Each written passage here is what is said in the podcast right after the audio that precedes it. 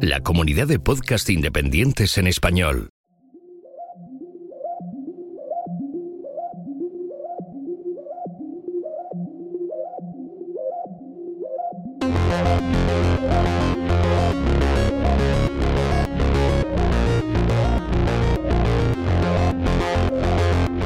Bienvenidos a Café Swift. El podcast donde hablamos del lenguaje de programación Swift de Apple. Solo no. Hablamos de programación De herramientas para desarrolladores, y de distintas experiencias, pero siempre desde el punto de vista de desarrolladores en entornos Apple y del lenguaje Swift. y esos desarrolladores somos Arturo Rivas. Y Julio César Fernández. ¡Comenzamos!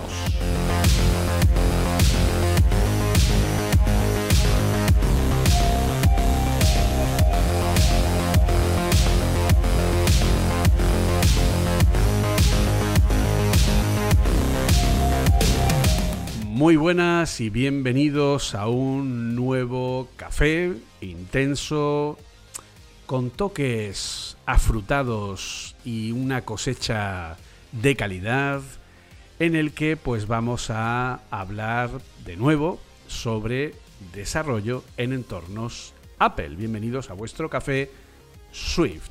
Y por supuesto no podemos eh, tener un café de calidad si no tenemos a nuestro compañero barista, Arturo. ¿Qué tal Arturo? Muy buenas. Buenas, buenas Julio, ¿qué tal? Un placer como siempre, a los oyentes también saludarles. Pues aquí estamos otra vez con la, la dosis de café, no ración, la dosis de, de, de café, café, de, de calidad, ¿vale? de calidad, efectivamente. Pues eso.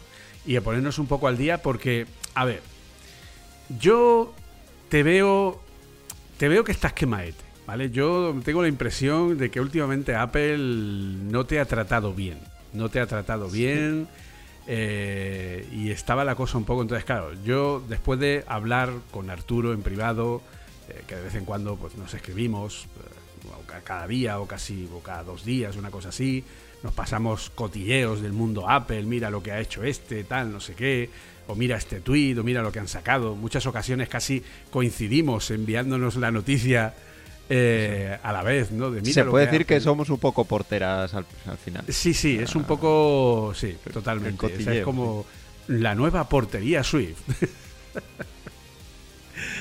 y siempre estamos como, ay, mira del tercero lo que ha dicho, ay, de verdad, es que. ¿Has visto este? ¿Has visto este? He visto este, de verdad, es que no puede ser. Y, y bueno, pues eh, comentando contigo, ¿no? El- Esta semana te habían tocado unas cuantas de Swift importantes, ¿no? Aparte que también, como ya sabéis, esta eh, semana, ¿vale? Porque estamos grabando el domingo mm, 8 de octubre, ¿vale? Pues, eh, salió Scode 15.1 beta, que además salió iOS 17.1 sin Scode y a la semana siguiente iOS 17.1 beta 2 con la Scode 15.1 beta 1 con Vision OS beta 4. O sea, es una cosa como un poco, un poco raruna. Y cuando salió, eh, pudimos comprobar que el error de Swift Data, de no poder utilizar Swift Data en segundo plano, sigue presente, sigue ahí, no, no nada ha cambiado. Es que no sepa que ha salido. O sea, La verdad que sí, pues te digo para qué. Para arreglar cosas de Vision OS, porque es el gran cambio que tiene. Porque Vision OS sí tiene corregidos el tema de los observables y tiene corregido todo lo de Swift Data. O sea, ahora mismo con Vision OS ya se puede usar observables y Swift Data igual que se, podía, que se puede usar ¿no? con, con iOS, ¿no? Que hasta ahora no se podía porque había un error de tal y cual. Yo creo que ese es el motivo, porque por lo demás no se han visto cambios ni bug fixes importantes ¿no? en, la, en la versión. Pero bueno, estamos haciendo tiempo para que la música de fondo eh, termine, básicamente. Y yo creo que lo mejor es que pasemos directamente a que os contemos qué hemos estado haciendo durante estas dos últimas semanas, porque Arturo nos trae cosas suculentas. Así que si te parece, vamos a ver qué hemos estado haciendo estos días.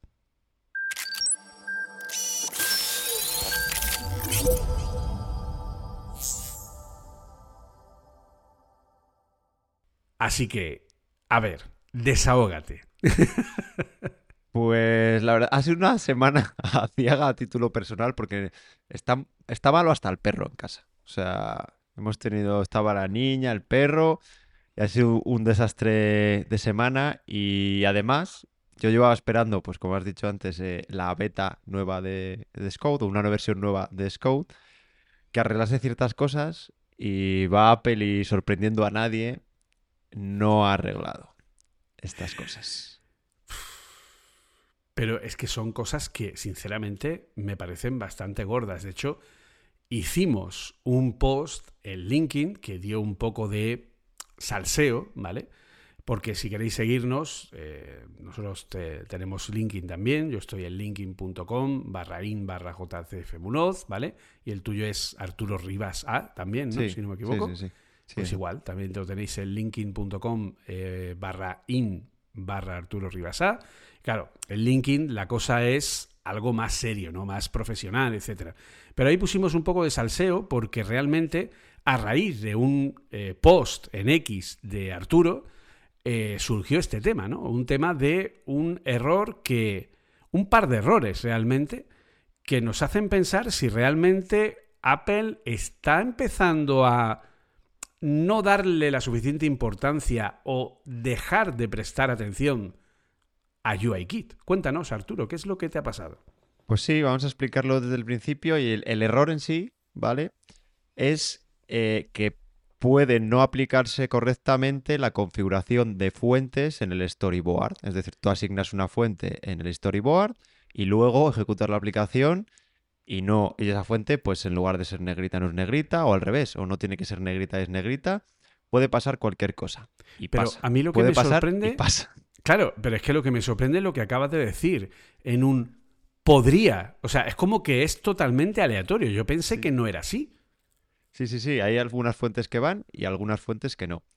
Y eso estaba así en la versión de Scout 15, ¿vale? Que salió La final, la del App Store. final. Hostia. Y sigue exactamente igual, pero eso sí, te pone esa maravillosa eh, palabra workaround, Workaround. dos puntos. Setea las fuentes customizadas por código. Que me parece, a ver, yo estoy empezando un proyecto nuevo, imagínate. Empiezo, quiero utilizar Storyboard y UIKit por lo que sea. No me quieren en casa o lo que sea y tengo que utilizar en un nuevo proyecto UIKit. Pues, eh, bueno, digo, pues lo empiezo seteándolo en el... Pero imagínate que es lo que me pasa. En este caso, es un proyecto enorme que lleva bastantes años y todo está en los storyboard. Absolutamente todo. Está dividido en storyboard, menos mal, pero la mayoría de cosas están en storyboard. ¿Tú sabes el tiempo que puede significar ir paso por paso migrándolo, probar? O sea, es increíble. O sea, es increíble que, que de repente digan esto y se ha añadido otra cosa, porque no acaba aquí, sino que, que sigue. En esta beta, justo debajo, hay otra cosa más. Más grave, diría incluso. Y es que te dice que próximamente van a deprecar los IB Designable. Es decir, para los que no, no estéis eh, muy metidos en el mundillo, tú puedes definir eh, lo mismo que tú vas al storyboard, ¿vale? Y digamos que puedes en las vistas cambiar fuentes, cambiar textos en por diseño, ¿vale? En el propio diseño puedes ir modificándolo, pues esto Sí, te la hace lo parte mismo. De las, del inspector de propiedades, que Eso. son parámetros que puedes cambiar dentro de la interfaz gráfica, que no tienes que programar, sino que tú pues tienes botones, selectores, selectores que dices, pues fuente de 14, fuente de tal, y todo eso se cambia a nivel de diseño. Eso es. Pues te puedes crear tus propias propiedades que quieres cambiar también, digamos, eh, de manera gráfica. Te lo puedes hacer, pues yo qué sé. Le quieres decir el. Quieres cambiarle, que todavía no, que no está hecho, el, yo qué sé, el color del sombreado o el radio del sombreado, ¿vale? Cosas así. Pues sí, yo te lo creas uso tu mucho propiedad para el, y la el expones. corner radius de las, eh, de las es. esquinas, por ejemplo. Eso es, te, te creas una extensión de la UI View o una UI View tuya eh, particular y con las haces una propiedad designable y lo que haces es que puedes configurártela desde el storyboard. Pues el caso es que esas se van a deprecar. Pues estamos en lo mismo. Este proyecto tiene varios componentes con esas propiedades. Y si ponen que lo van a deprecar, significa que en Xcode 16 o en Xcode 14, o sea, 15.3 o 4 que salgan a abril de este año, ya no se van a poder utilizar. Con Claro, lo cual, El problema es que si tienes seteado ahí todas las propiedades, en el momento que ya no se usen, pues esas propiedades se desetean y ya no tienen los parámetros que has puesto, ¿no? Efectivamente. Y ahí ya es cuando puse yo ese tweet en que Apple está matando poco a poco. eh, primero, no, no diría UIKit entero, sino ciertas partes como es el storyboard. Que recordemos que, bueno, aparte de que yo creo que las tripas del storyboard es bastante complicado, todo el código que te genera esa parte gráfica, no creo que sea algo eh, muy sencillo. Aparte, ya tiene años y esa base de código admiro a la gente que la tenga que tocar, ¿vale? Porque no creo que sea una tarea sencilla.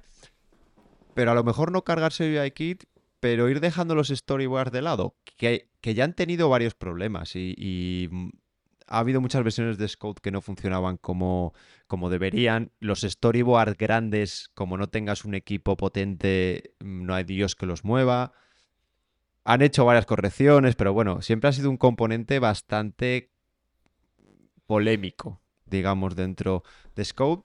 Y yo creo que Apple con este movimiento de primero no corregir ese error y segundo, decirte de, repente que van a deprecar una de las funcionalidades eh, avanzadas, digamos, que ofrecen los storyboard, para mí quiere decir que que en Scope 16, no sé, quizá tengamos todavía storyboard, pero ya con idea de ir pensando que, que en una o dos versiones se acaba, se acaba el chollo. No sé cómo lo ves tú, Julio.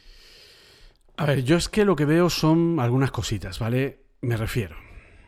Yo la última vez que toqué UIKit, ¿vale? Con un palo, fue cuando di la parte de formación correspondiente en el bootcamp, ¿vale? Porque como los oyentes ya saben, eh, el bootcamp de Apple Coding Academy, pues incluye el módulo de UIKit, porque obviamente UIKit a día de hoy sigue siendo importante.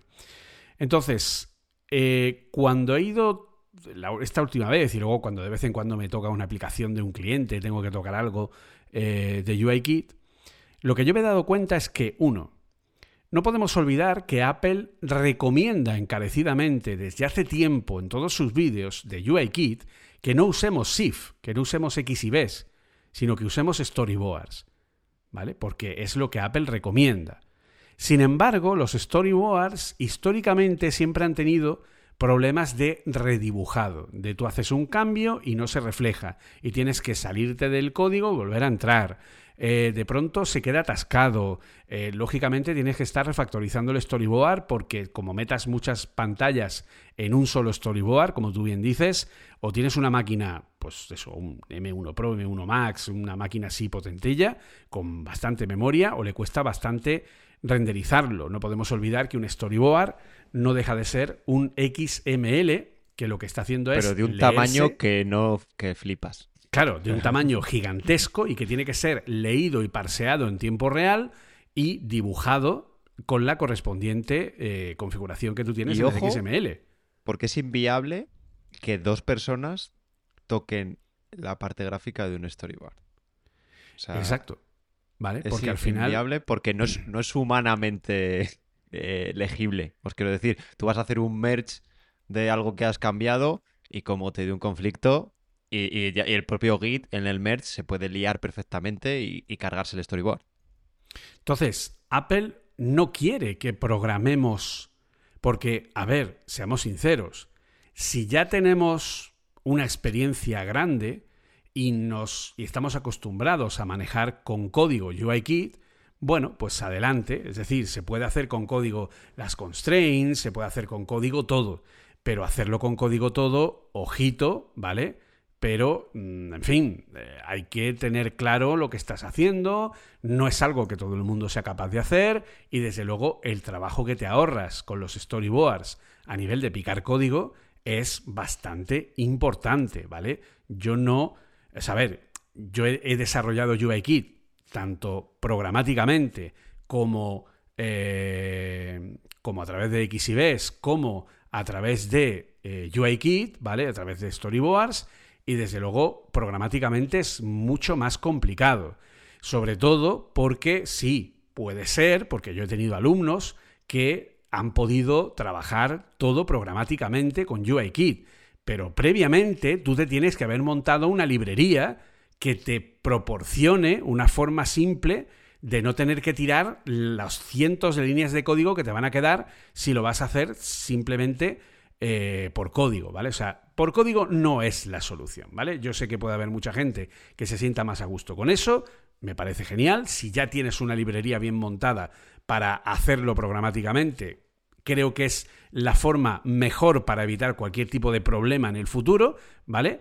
Y poder reutilizar todo eso, pero desde luego repito, en mi opinión no es la solución ideal porque requiere mucho trabajo previo para que eso esté afinado y funcionando bien. Si ya has hecho ese trabajo previo, perfecto, enhorabuena, tienes la solución, pero la mayoría de los mortales lo que hacemos es tirar de Storyboard o XIB porque es lo que nos facilita mucho ese aspecto.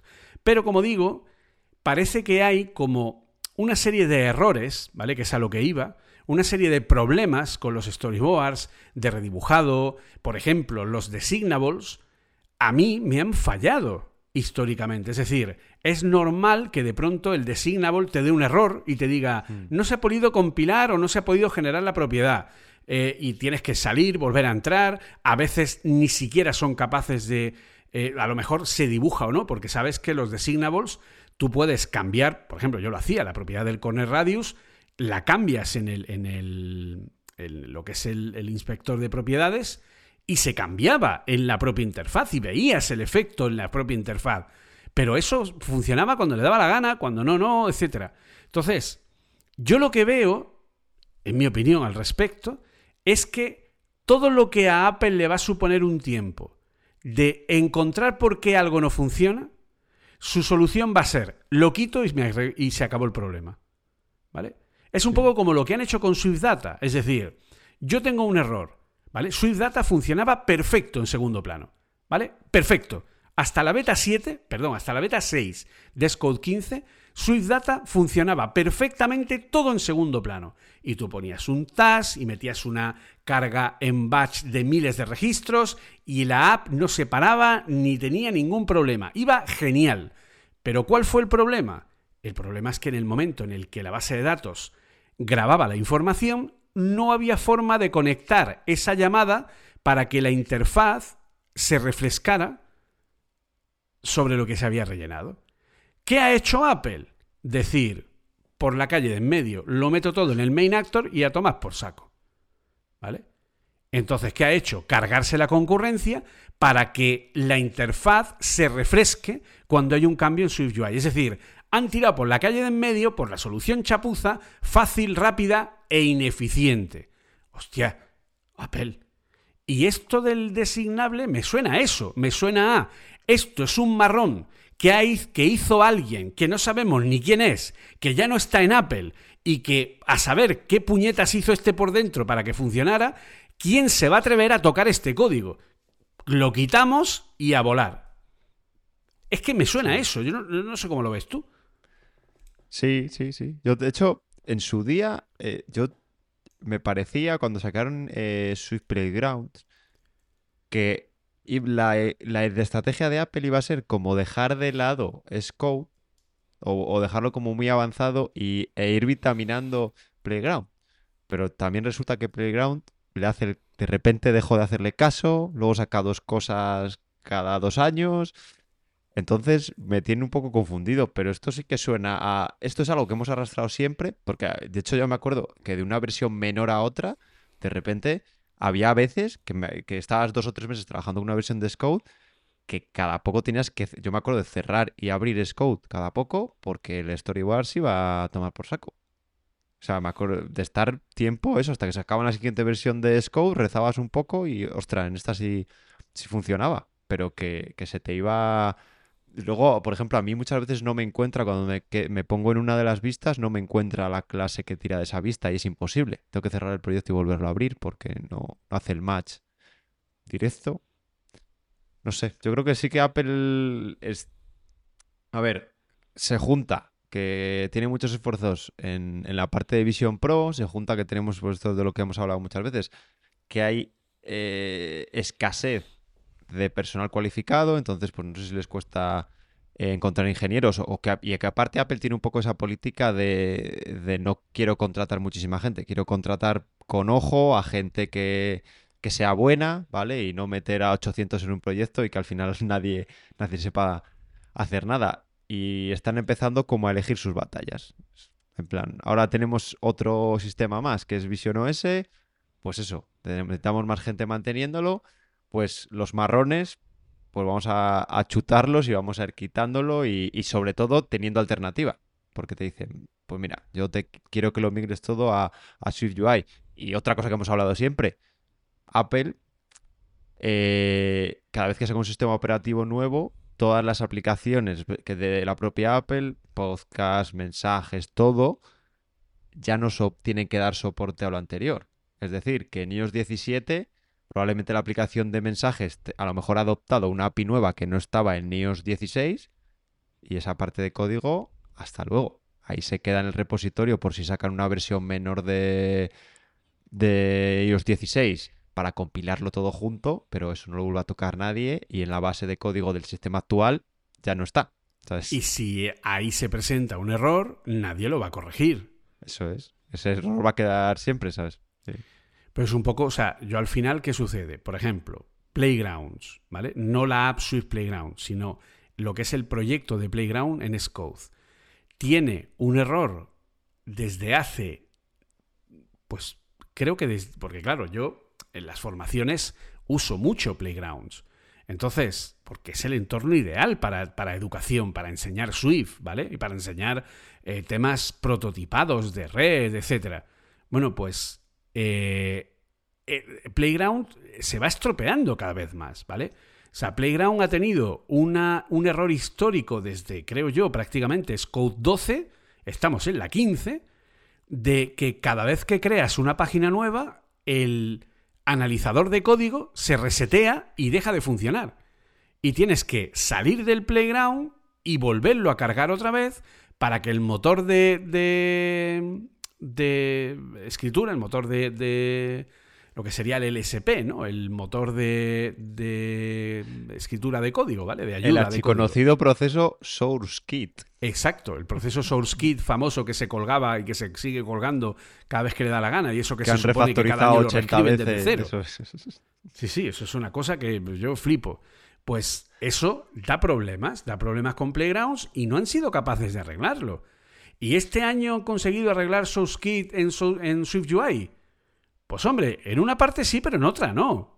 Eh, cuando ya te metes a profundidad dentro de un. dentro de varios niveles dentro de SwiftUI, se sigue perdiendo igual y te sigue dando errores que no existen o te da cosas raras. Luego, además, este año no sé por qué le han dado prioridad a eh, la construcción eh, sin usar los closures múltiples de cierre. Cosa que yo cuando hago un botón, para mí un botón en SwiftUI es botón, llave, acción, espacio, label, dos puntos, llave y siguiente. Bueno, pues no hay huevos de construir el código de esa manera.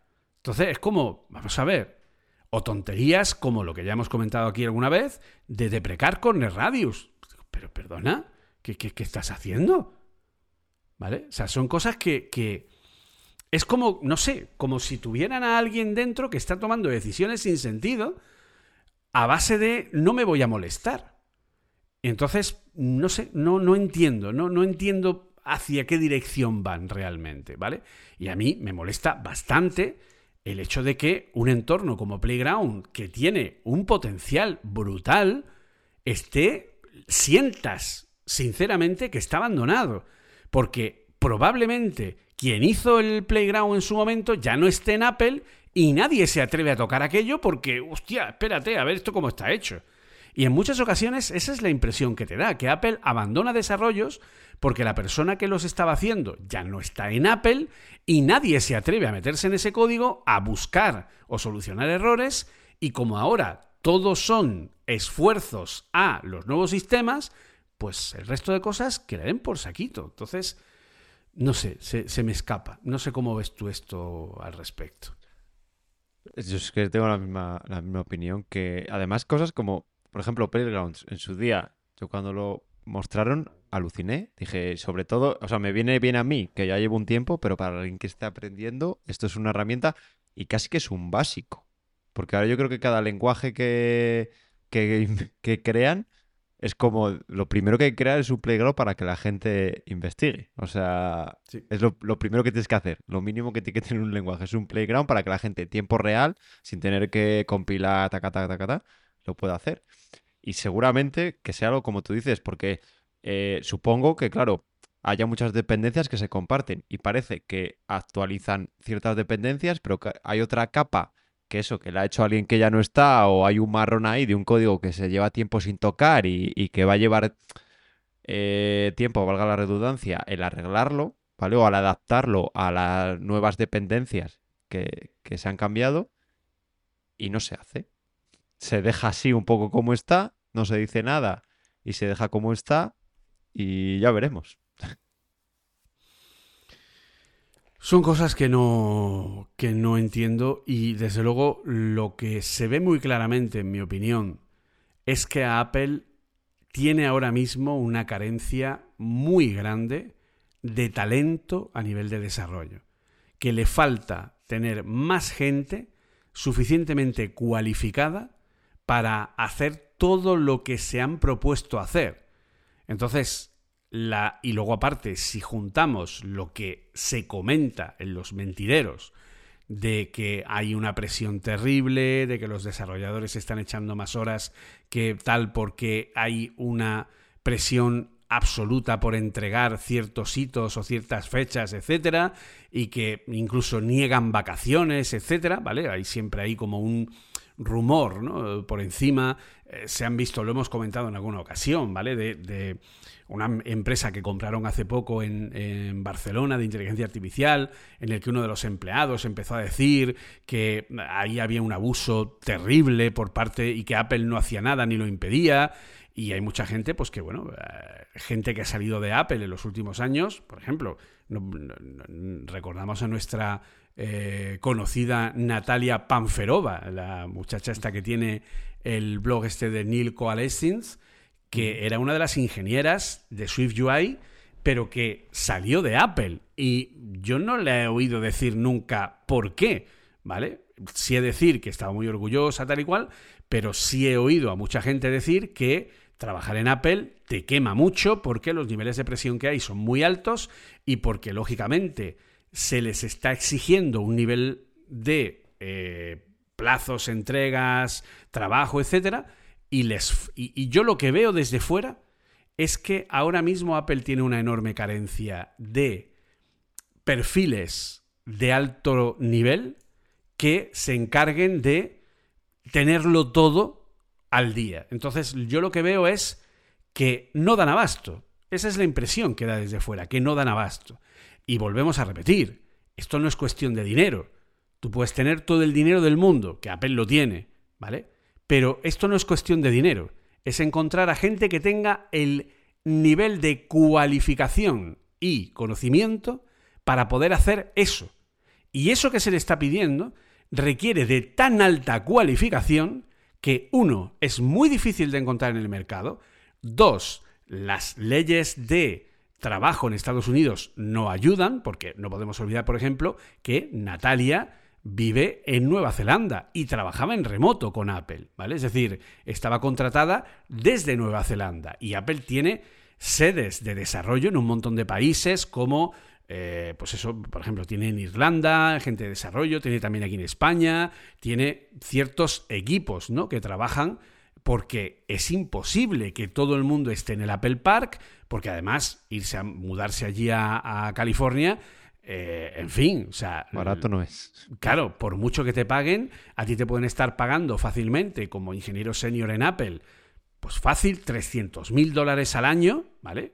Que aquí en España sería como una como, como, algo abusivo, ¿no? En el sentido de decir, Dios mío, ¿qué es lo que estás haciendo? Y se lo están pagando a un desarrollador senior, ¿vale? No es algo que sea un perfil muy alto. Y le pueden estar pagando fácil 200, 250, 300 mil dólares al año. El problema es que para pagarte una casa compartida ya está gastando 100 mil. ¿vale?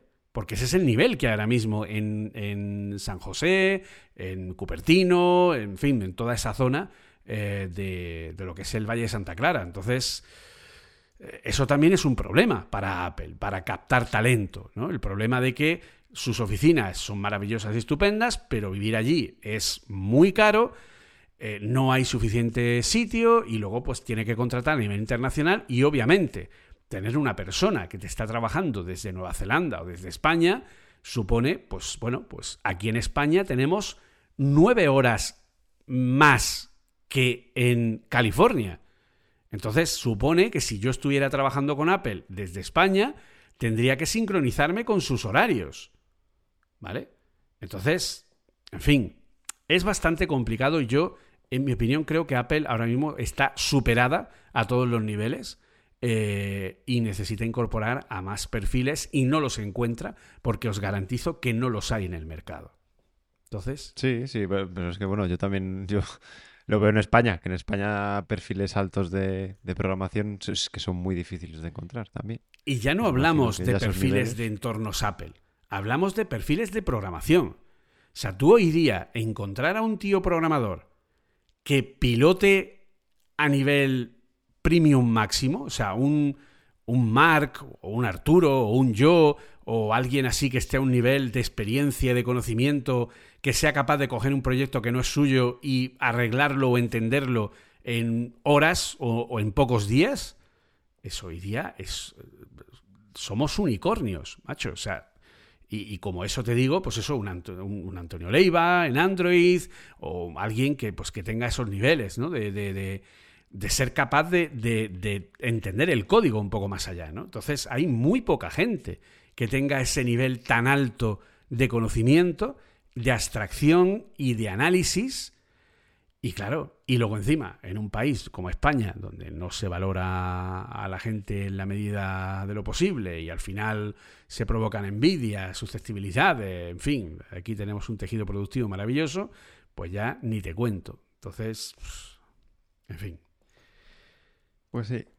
Pero esperemos, Julio, yo tengo la esperanza de que la siguiente beta, de repente, eh, mejore esta parte. Ojalá también, para la parte que te toca, que bueno, que nos toca a todos, pero bueno, el deseo que tienes tú de, ese refinamiento de, de Swift Data. Y, quiero acabar lo que he estado haciendo yo con algo un poco más positivo, ¿vale? Que siempre parece que venimos aquí a contar penas y desgracias que es que, bueno, por ejemplo, en, mi, trabajo, eh, pues coincide que tenemos un equipo de ellos eh, medio, medio, no voy a decir grande, pero medio, que, que yo las empresas que me he cruzado no es muy normal, ¿vale? Muy normal es que sean uno, dos, tres a lo sumo, ¿vale? Pero lo bueno de tener un equipo eh, grande o medio y, y, sobre todo de tener perfiles medio, senior, ¿vale? es que se genera mucho debate y se aprende muchísimo. Eh, y es casi como una recomendación que, os hago a los que estéis empezando, que si tenéis oportunidad de, elegir, ¿vale? Porque, y se lo digo a los que están empezando porque los que llevan tiempo seguro que, ya lo han descubierto también, que, es muy bueno estar en un equipo y con gente que sabe tanto o más que tú. Porque de verdad que, que se disfruta por eso, porque hay cosas que, yo al final muchas veces eh, en, otros, en otros puestos de trabajo que tenía, pues acababa teniendo que hablar con Julio, ¿vale? Fuera de mi horario laboral. Pero aquí puedes aprovechar tu horario laboral, algo que a la empresa también le viene muy bien, que es eh, de la que estás desarrollando. Oye, voy a hacer esto. ¿Qué opináis de tal cosa? ¿Qué opináis de esto? Eh, oye, mm, creo que aquí voy a montar esto de esta manera. ¿Qué os parece? ¿Me dejo algo o no? ¿Vale? Porque muchas veces es casi como hablarlo en alto que te ayuda un poco a, ti a darle una vuelta más y, aparte que otro te puede decir algo que, que yo lo que digo, que a ti se te ha escapado o que, o que no has puesto en, la balanza donde has decidido lo que hacer, eh, no estaba puesta esa opción. Y nada, pues ahora mismo en el, en el, trabajo que estoy, pues tengo la oportunidad de hacerlo y, la verdad que, que, es una experiencia muy buena que he tenido en estas últimas semanas. Por dar la nota positiva. Sí, al final, si se genera un debate interesante sobre, pues eso, porque es una cosa que yo muchas veces le digo a los alumnos, ¿no? Que, que es importante que los equipos estén bien sincronizados, que todos trabajen a la par, de que haya debates sobre cómo abordar tal problema, tal otro, etcétera. Entonces, bueno, pues habrá que tener ese tipo de... y que te hagan ver, ¿no? Cosas que a lo mejor pues tú eh, no estás viendo o no... O, pues eso, no has caído, etcétera, ¿no? Pues siempre es algo que, que es bastante interesante. bueno, incluso Julio, y seguro que te pasa a ti también, a mí cuando he dado cursos, me ha pasado alguna vez que a veces me han hecho una pregunta de, joder, pues esto jamás le había, lo había visto desde este enfoque y alguien que a lo mejor no había programado en su vida de repente te abren los ojos de algo o algo. Ah, joder, pues, pues tienes, tienes razón de esto, que a lo mejor investigas y bueno, pues luego le encuentras alguna pega a lo que te cuenta, está claro. Pero, joder, muchas veces el, el, simple. Y yo lo hago muchas veces, ¿eh? lo, de, lo de dar. Incluso cuando estaba en, en un equipo más pequeño, o a lo mejor entre todos los de tecnología, aunque no fueran programadores de iOS, precisamente, ponía la idea porque programadores de Android o de backend, a lo mejor en eso también se les ocurría algo o con su experiencia y muchas veces te daban como otra visión. Y nada, que me estoy extendiendo un montón, Julio. Cuéntanos, bueno, primero cuéntanos qué tienes en la muñeca, que te veo como que te cuesta un poco levantar la mano izquierda. ¿Y, qué has estado haciendo esta, estas dos semanas? He estado intentando no darle golpes con la villa de la no darle golpes a la pantalla del Apple Watch Ultra 2 con la hebilla de eh, la correa de trenzado fino. Que fino, fino filipino, trenzado filipino, bendito sea el poder de Jobs. ¡Ay, madre mía! Eh, uf, qué mala impresión, de verdad. Yo entiendo perfectamente eh, el objetivo del nuevo tejido de Apple lo aplaudo, eh, ole Apple, eh, pero, pero la calidad es espantosa, ¿vale? O sea, para a mí personalmente no me gusta la calidad que tiene la correa, ¿vale? Lo que es la correa de trenzado fino, me parece que no es un material agradable al tacto, que no es un material que dé una impresión de calidad premium. Recordemos que son 80 pavos de correa, ¿vale? 70, 80 pavos de correa. Eh, y luego encima no está bien pensada, porque la hebilla metálica, cuando te intentas quitar el reloj, como tiene como una especie como de, de huecos, ¿no? Como que va pa, pa, pa, pa, pa, pa, pa, ¿vale? Pues al tirar de ella, lo normal es que con la hebilla le hagas a la pantalla plof y le metas un guantazo que es como, Dios mío, o sea, te da un mal rollo increíble, ¿vale? Veas pasar toda tu vida por delante. Sí, sí, totalmente. Entonces es que no tiene no tiene ese tema, ¿vale? El material que tiene, pues es el trenzado fino de Apple, ¿vale? Que es un nuevo material creado por Apple, con huella de carbono cero, que además viene en la caja indicado con el símbolo de huella de carbono cero. Es un material que está hecho en un 68% de eh, material de consumo reciclado, ¿vale? O sea, se supone que es como una especie de material a base de reciclado de otros productos, ¿vale? En el que se ha hecho una forma muy, muy, muy fina de material y con ese hilo fino que tiene un aspecto como de como una especie de hilo de pescar, ¿vale? Es un como un nylon muy fuerte, ¿vale? No es algodón, que es un hilo más suave y tal, sino es como un hilo de nylon, pero como más grueso, como más tirando a hilo de pescar, ¿vale? Pero insisto, muy finito. Entonces, ese hilo lo han creado en una eh, en un patrón eh, trenzado, ¿vale? Creando una, una, textura determinada, que es el que permite pues, hacer ese tejido que es con el que están hechas ciertas fundas de las que hay ahora para los iPhones, de Apple, ¿no? algunas correas del Apple Watch, etcétera, etcétera. Eh, yo es un material que ya probé en el Apple Store y es que no me. No, no, no, no tiene. No. Repito, aplaudo el, el, el gesto de Apple Entiendo perfectamente que lo hayan hecho, me parece algo que está bien hecho, porque es algo para el planeta, pero hemos perdido como usuarios porque ahora más que nunca el precio no está justificado a nivel de la sensación de calidad percibida. ¿De acuerdo? Entonces, pues no, no me parece. Y al final, pues acabas tirando de una correa de AliExpress, ¿vale? Porque es que es lo que tiene, ¿vale? Entonces, bueno, pues eh, en fin. Pero bueno, en cuanto a lo que es el reloj, pues bueno, venía de un Apple Watch Series 4. eh, y bueno, pues eh, entonces al final, pues ese Apple Watch Series 4 pues eh, se ha jubilado ya, porque además él estaba renqueando, empezaba a fallarle la batería, los sensores, a lo mejor prácticamente no me movía durante el día y de pronto cerraba el círculo de ejercicio y era como, pues no sé qué estaba haciendo para esto, no soy merecedor de tanto, de, este cierre, ¿no? Y ahora, bueno, pues ya con este, pues ya sí tengo un reloj más moderno, con conectividad móvil, etcétera. Y bueno, la verdad que, que muy bien, muy contento. Entonces, bueno, esa ha sido mi, mi novedad, ¿vale? Yo en este en estos días, ¿vale? Aunque no soy persona que le guste mucho hacerme público a este sentido, pues he cumplido 48 años ya, que se dice pronto, y entonces, bueno, pues este ha sido mi autorregalo de autorregalo y regalo a nivel general de la familia de eh, cumpleaños, ¿no? Entonces, bueno, pues ha sido un poco el tema. Pero pareces más joven, Julio, que la edad es un número. Por el reloj, ¿no? Lo has dicho. Chaval. Te has comprado un reloj que es para gente que se juega la vida. Total, de hecho, sentí unas ganas locas de subir el Everest. En cuanto me lo puse, fue como un, Dios mío, mm, tengo que ir al Everest, ¿no? Entonces, bueno, pues eso es un poco el, el tema.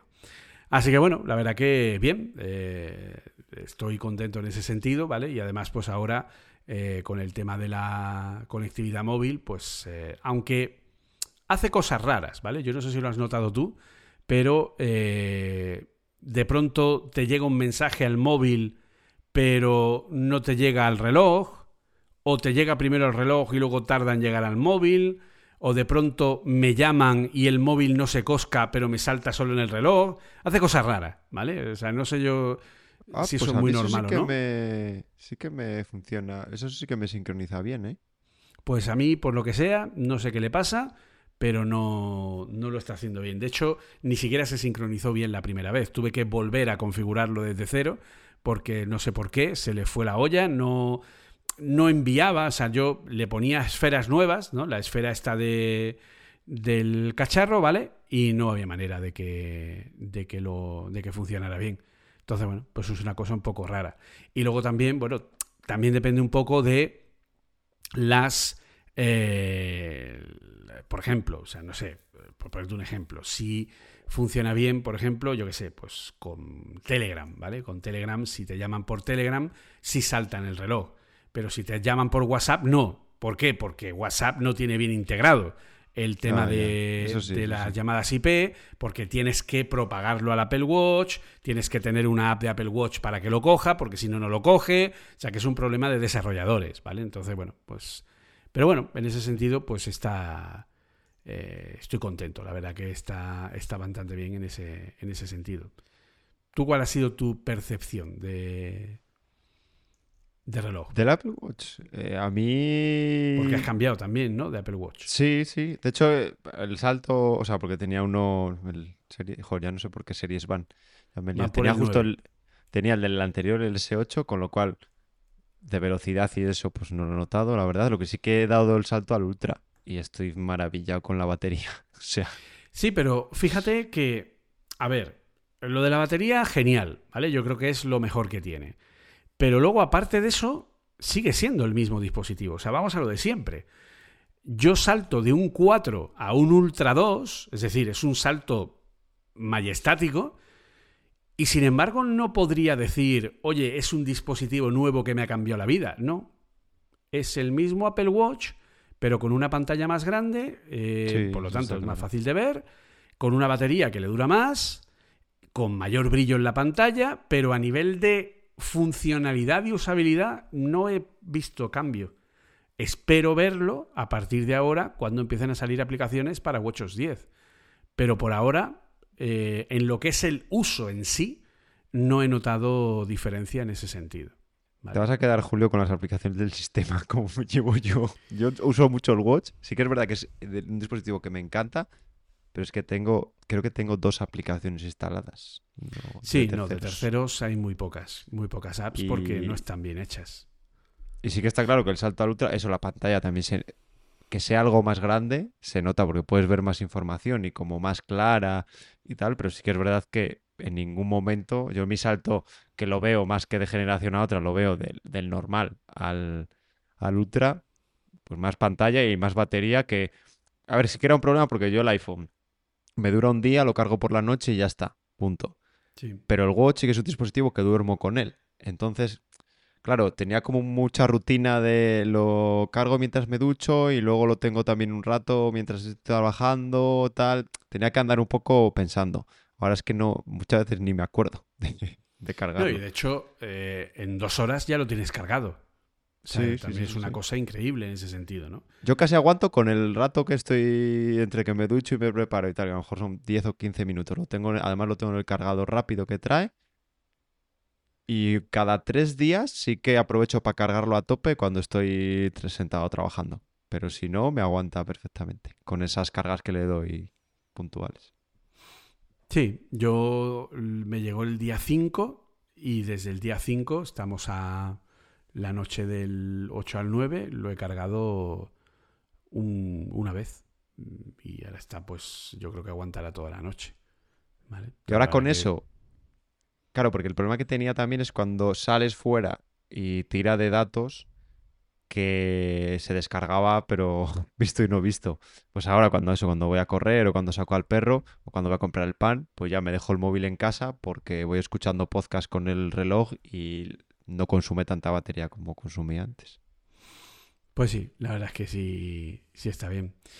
Y luego, aparte de eso, pues eh, bueno, pues ya el pasado día 2 de octubre, el lunes, pues hemos empezado el Swift Developer Program.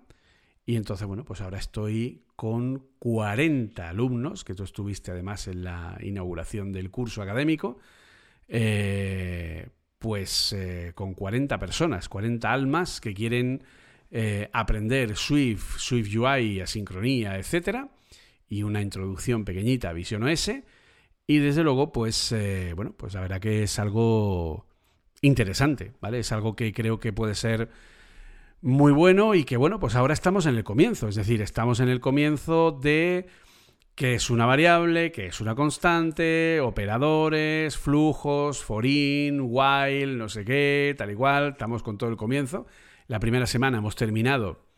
Eh, son eh, clases de lunes a jueves, por lo tanto son 16 horas de formación por semana. Y en esas primeras 16 horas hemos llegado en Swift hasta todo lo que es la parte básica, ¿vale? Es decir, tipos de datos, la parte de eh, lo que serían operadores, flujos, luego hemos visto las colecciones, ¿vale? De arrays, diccionarios, sets, etcétera, cadenas, tuplas, hemos visto también el tema del hashable, en fin, pues un poco lo que sería todo ese, todo ese embrollo, ¿no? Y, y por supuesto siempre comenzamos con la presentación, que es el primer día, ¿vale?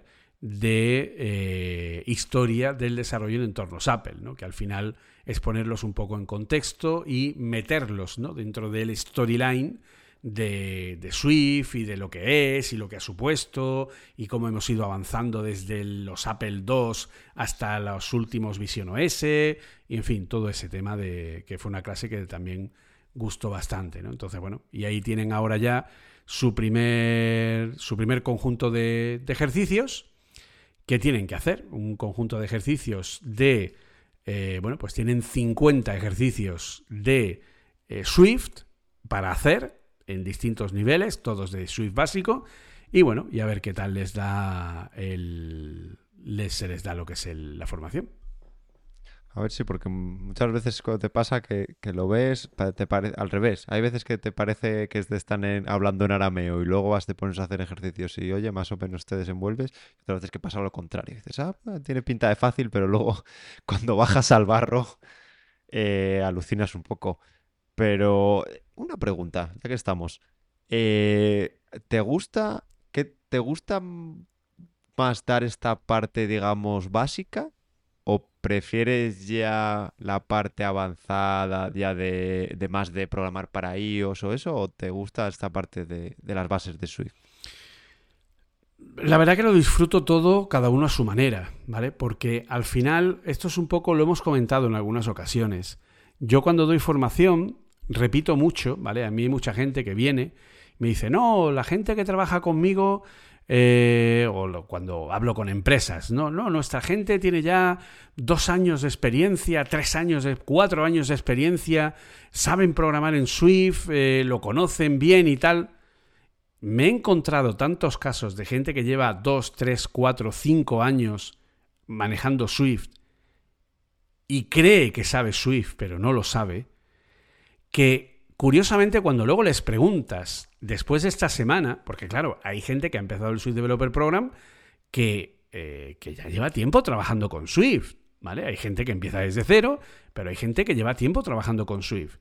Y les preguntas, ¿y qué es lo que sucede? Pues que te dicen que, bueno, pues que, que bueno, que ellos han, están descubriendo cosas que no conocían. Cosas que, no, había visto de Fer en su vida. Claro, o sea, que no conocen cómo se hacía, o que no sabían qué era, o que no sabían por qué se hacía así y simplemente lo hacían, cosas así. Entonces, bueno, pues es algo que, que siempre me, me gusta, que disfruto y que al final, pues es una cosa que, que es bastante sorprendente, ¿no? Ver a la gente, ver cómo va reaccionando, ¿no? Entonces, bueno, pues ahora el mañana empezaremos ya, mañana lunes, con la parte de Swift eh, intermedio, que son funciones, programación orientada a objetos, en fin, pues un poco ya entrar con palabras mayores, ¿no? Y bueno, y a ver qué tal se les ha dado el tema de la eh, el tema de los ejercicios, ¿no? Que al final, como tú dices, bueno, hay algunos ejercicios muy simples, ¿no? De muéstrame un programa que haga los 10 primeros números, ¿no? Pero luego hay otros al final que es como, venga, eh, hazme una ecuación de segundo grado, ¿no? Como, ya la cosa se pone un poco más, más intensita, ¿no? Pero bueno, eh, tienen que ser capaces de resolver estos ejercicios y se les han dado las herramientas para que puedan hacerlos. Así que nada, a ver qué tal, qué tal se da. Bien, Julio, pues nada, pues que siga, que siga así de bien ese curso, a ver, a ver qué te cuentan mañana y yo creo que ya podemos pasar al apartado de noticias.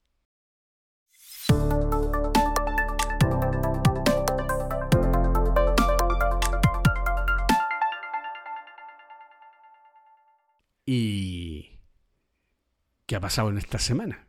Porque, macho, eh, el tema Swift tampoco para nunca, ¿no? Siempre hay cositas.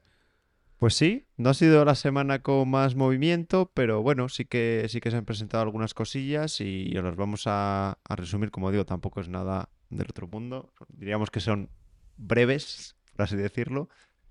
Pero bueno, la primera de ellas eh, es que Apple, esa empresa hermética, cerrada, que solo hace su software y demás, pues sigue librando librerías. Y, la última eh, tiene el nombre de Swift Async DNS Resolver, ¿vale? Y como no podía ser menos, y su, y su nombre indica, pues es un wrapper eh, de varias librerías ya existentes en, en C pero con APIs y, estructuras de datos eh, más, digamos, eh, Swift friendly, no sé cómo traducirlo, más amigables con Swift o más orientadas a, utilizar en Swift, eh, pues para eso, pues para trabajar con resolución de, nombres de dominios. Nada que nos vaya a cambiar la vida, pero bueno, a lo mejor te pillan algún proyecto que tiene que ver con esto o por lo que sea, necesitas en tu, en tu programa, pues hacer este tipo de peticiones y antes probablemente tendrías que bajar a, algo compatible con C y bastante farragoso para conseguirlo. Y ahora pues importas con Swift Package Manager este, esta librería y pues que estoy viendo aquí los ejemplos y obviamente utilizas Syncaway, ¿vale? Y nada, creas un resolvedor, un resolver, vamos a decirlo en inglés, que queda mejor y le haces la query con el dominio y te devuelve la, la IP. Simple, sencillo y para toda la familia. De hecho, esto viene un poco de la mano de, una librería que yo cuando la cuento a los alumnos se quedan flipando como diciendo, ah, pero eso está ya, eso se puede usar, que es la librería de, eh, de HTTP. ¿Vale? O sea, ya eh, sabes que cuando yo hago un request de HTTP, todos los parámetros hay que ponerlos a mano. ¿vale? Hay que poner a mano todos los content type, eh, o sea, digamos los parámetros de cabecera, ¿no? El content type, el accept, el authorization, en fin, los métodos hay que ponerlos a mano también con, un, con, con una cadena, etcétera, ¿vale? pues ya hay una librería de, métodos HTTP eh, para cliente que permiten, que es una librería de Apple, que está en, pruebas, ¿vale? Pero que se puede usar y que te trae enumeraciones para todo eso y diccionarios donde mete los distintos elementos, un cambio de los requests, etcétera. Y que la verdad, pues es interesante. O sea que Apple, en ese sentido, claro, no podemos olvidar que Apple está refactorizando toda la librería de Foundation y la parte de, red es, una de las partes importantes. Pues se puede usar y se usa, Julio, porque yo ya la estoy usando. De hecho, bueno, todavía no está publicada la aplicación, todavía está en, beta, ¿vale? Pero en, un proyectillo que estoy metido, pues había que hacer una... Es una aplicación sencilla, pero bueno, era todo nuevo y dije, uy, que... Pero... Y se basaba en, en peticiones HTTPS y dije, pues mira, qué mejor prueba que, meterla aquí y sí que, pues eso, te evita hacer, porque todos nos, nos tenemos nuestros helpers o no sé cómo llamarlo para estas cosas, pues mira, una cosa que, una cosa que te ahorras y mira, la que no he probado y tengo ganas y lo intenté, pero la API no me dejó sacarlo. Eh, bueno, la API más bien el backend. Eh, la que han hecho de Open API, ¿vale? Que es una librería que yo también nos hablamos aquí que servía para la especificación OpenAPI, es una especificación, digamos, para que deberían cumplir, ¿vale? Todas las API REST que hay y que define pues los para el tipo de servicio, si es un post, un get, eh, los parámetros de entrada, la respuesta, ¿vale? Pues eh, digamos que se puede hacer un fichero y en base a ese fichero, pues en muchos lenguajes, librerías como esta que os comentamos de Swift, te genera todo lo que necesitas. En Swift además la hay compatible con URL Session, eh, que es el framework que se utiliza en, iOS y bueno, en los sistemas de Apple para acceder. Y también lo hay en otros frameworks como pueden ser Vapor, ¿vale? Y, y sirve tanto para eso como para, por ejemplo, si tu backend, yo que sé, está en Node.js, con X framework de los 80.000 que hay, ¿vale?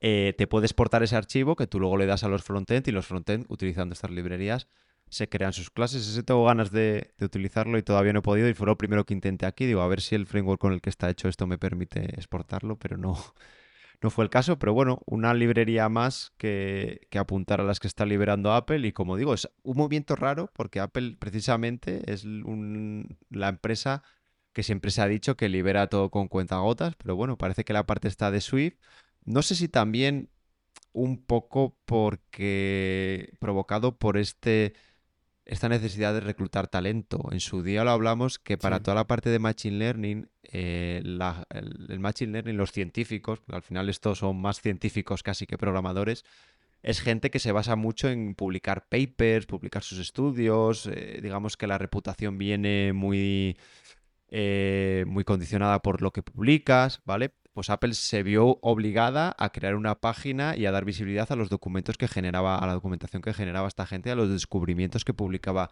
esta gente. Pues a mí me parece que también hay algo aquí de eso, ¿vale? De que una de las cosas que dice Apple es, os voy a, o sea, te voy a reclutar como programador, vas a entrar en Swift, que es open source, entonces si haces librerías, si haces cosas, las vamos a publicar. Y es que esta librería de la de DNS, no lo sé, pero esta que os decíamos de HTTP eh, Request, está era una librería que empezaban a usar internamente en Apple, ¿vale? Y luego la publicaron pues a raíz de ser una librería utilizada por ellos. Y no sé, no puedo estar más alegre porque ya os digo que, que seguramente estas librerías las acabemos utilizando todos en mayor o menor medida, ¿no, Julio? Pues sí, sí, sí, sí. Es que además, claro, todo esto es una estrategia a nivel de, pues eso, como hemos comentado, ¿no? Si tú tienes la librería de Foundation que está siendo refactorizada, ¿qué haces? ¿La refactorizas tú solo con un personal que no da abasto? ¿O la haces open source y así tienes a un montón de desarrolladores que van a trabajar gratis porque su cobro es la reputación ¿no? de haber trabajado en este tipo de proyectos y sobre todo pues la posibilidad de que la propia Apple se pueda llegar a fijar en ti en un futuro, ¿no? Entonces es una plataforma de descubrimiento bastante importante, ¿no? Entonces yo creo que sí, que efectivamente puede ser una estrategia, una estrategia importante el decir, bueno, todo esto va a ir a código abierto porque así conseguimos que la gente, eh, bueno, pues pueda haber más gente interesada fuera de Apple y que pueda aportar y que a lo mejor es gente que es incluso de mayor nivel que la gente que pueda haber en Apple. Y luego, por otro lado, pues como tú has comentado, o sea, Apple empezó a tentar a científicos de Machine Learning para entrar en Apple y todos les decían que no. Porque Apple decía, no, no, no, no, el trabajo que tú desempeñes en Apple es de Apple. Tú no eres Paco Torres o Pepe Flores, no. Tú eres un empleado de Apple y todo el trabajo que tú hagas científicamente es de Apple. Y entonces, claro, los científicos dijeron, vale, pues como eres de Apple, pues ahí te quedas y te mueres de asco. Y entonces al final tuvieron obligados que decir, pues ya está, pues vamos a tener que poner una página, machinelearning.apple.com, donde los científicos de computación de Machine Learning en Apple publiquen con nombres, con nombres y apellidos sus estudios para que esto les dé, porque los, los estudios científicos, los papers, es lo que es el prestigio de la gente. Entonces, si tú no publicas tus trabajos a nivel científico, esto no solo sucede en Machine Learning, pasa en todos los campos científicos. Si tú como científico no publicas tus trabajos en revistas o publicas papers que se clasifican en ciertas webs, etc., tú no eres nadie. O sea, para tú ser alguien tienes que haber firmado papers. Y esto es algo que hace Google, que hace Microsoft, que hacen OpenAI, ¿vale? Publicar estos papers eh, para la gente que descubre ciertas cosas. Pero claro, ahí ya entra lo que es el problema de la eh, propiedad intelectual, de la propiedad industrial, de que, pues bueno, yo soy OpenAI y hasta qué punto me interesa sacar un paper donde le enseño a todo el mundo cómo crear su propio chat GPT. Pues resulta que a lo mejor no me interesa. Y eso es un problema porque la gente que ha creado ChatGPT quiere tener el crédito de que han sido ellos los que están detrás de la forma en la que ChatGPT está funcionando, repito, a nivel científico, no a nivel de desarrollo. Y si eso pasa a nivel científico, pues obviamente los desarrolladores tres cuartas de lo mismo. Hola, soy desarrollador y yo quiero que se sepa que yo he sido la persona que ha estado haciendo tal cosa o tal otra, o que ha colaborado en tal versión del, lenguaje, o que ha incorporado tal funcionalidad, porque eso es prestigio para mí. Entonces, si yo no puedo hacerlo porque Apple no me deja, pues tengo un problema. Entonces, bueno, pues todo esto, en cierta forma, ayuda a que haya ese, ese, bueno, pues ese, ese elemento, ¿no? Y que al final incluso tengamos, pues como la siguiente noticia que tenemos, que es un problema que ha habido en Vapor, que Vapor es otro proyecto de código abierto que si no fuera por la comunidad no podría salir adelante. Vapor ahora mismo es un framework de lado servidor con una calidad y con un acabado brutal. O sea, yo estoy literalmente enamorado de las capacidades y de cómo se está eh, mejorando día a día y evolucionando. Y en gran parte esto es posible por la enorme comunidad que hay. Entonces, toda esa comunidad, ya no solo a nivel de programación, sino a nivel de atención en los foros de Discord, a nivel de la documentación que hemos hablado en ocasiones que se está entera refactorizando en DocC, etcétera todo eso también es importante. Entonces, ahora resulta que nos hemos encontrado con que Vapor tiene un error importante, una vulnerabilidad que, bueno, pues ha sido corregida y además una vulnerabilidad que ha conseguido su propio código CVE, Los códigos CVE son códigos que eh, clasifican vulnerabilidades que han sido parcheadas a nivel de seguridad y que demuestran que las herramientas, pues bueno, son importantes. Entonces, hay un CVE que es el 2023 44386 que es una vulnerabilidad de denegación de servicio, ¿vale? Que afecta a los usuarios de las versiones afectadas de Vapor, que son todas las anteriores a la 484.2, donde el controlador de errores de lo que es el manejo de HTTP en la versión 1.0 lo que hacía era cerrar conexiones cuando se producían errores de análisis HTTP en lugar de transmitirlos y eso podía permitir, atacando por ahí, conseguir un error de denegación de servicio, es decir, que bloquearas el servidor y terminara por denegar la entrada al mismo, ¿vale? Pues porque al final lo saturas porque no es capaz de eh, funcionar de manera correcta, ¿vale? Entonces, bueno, pues esto ha sido parcheado, por lo tanto, bueno, pues un error que se ha corregido y entonces ahora ya, pues se puede eh, bueno, pues seguir trabajando bien y bueno, pues recomendamos a todo el mundo que actualice, que usa Vapor a una versión, la versión 484.2, que es la que ha parcheado esto, y que esto está reportado pues, por un desarrollador que, pues de nuevo, es un desarrollador llamado Torchwood, que es el que, es un ingeniero de seguridad, que es el que ha detectado este problema, lo ha reportado y, pues bueno, pues se ha corregido, ¿no? Entonces, de nuevo, esto no sería posible si no fuera por, pues eso, porque tienes a la comunidad open source detrás, probando, viendo, detectando en el código, etcétera, etcétera, etcétera. Pues enhorabuena, una, o sea, y, y fijar lo que voy a decir, que es enhorabuena al equipo de Vapor y ha tenido un error, ¿vale? Pero es que todo el software tiene un error. Pero ¿por qué mi enhorabuena? Porque uno, lo han parcheado, lo han encontrado y lo han parcheado. Y dos, han explicado, oye, mira, pues teníamos esto y bueno, y aparte como es open source, te puedes ir al, commit para ver el nuevo código y pues ver incluso cómo lo han arreglado. Pero bueno, han hecho, lo que ha comentado Julio, la explicación de qué consistía el ataque y dónde han tocado para, para mitigarlo. Cosa que pues al final sirve para aprender, porque eh, pues eso, toda la gente que haya visto este error, pues seguramente que el día de mañana no cometerá uno, uno similar. Y, entre otras cosas, esa es la grandeza, digamos, del, software libre. Está claro que para meterte en un proyecto de estos, yo creo que lo que hemos comentado también alguna vez, contribuir en un proyecto de estos es complicado, ¿vale? porque es algo que, que lleva tiempo, que hay mucha gente detrás, ¿vale? Porque imagínate que te pones a hacer tu librería de parsear no sé qué, ¿sabes? Pues te pones, la haces tú solo y, vas haciéndolo. Pero claro, esto es un proyecto muy, muy grande. Un proyecto en el que se discuten, se hacen pull requests. Bueno, primero en foros se empieza a discutir una nueva funcionalidad.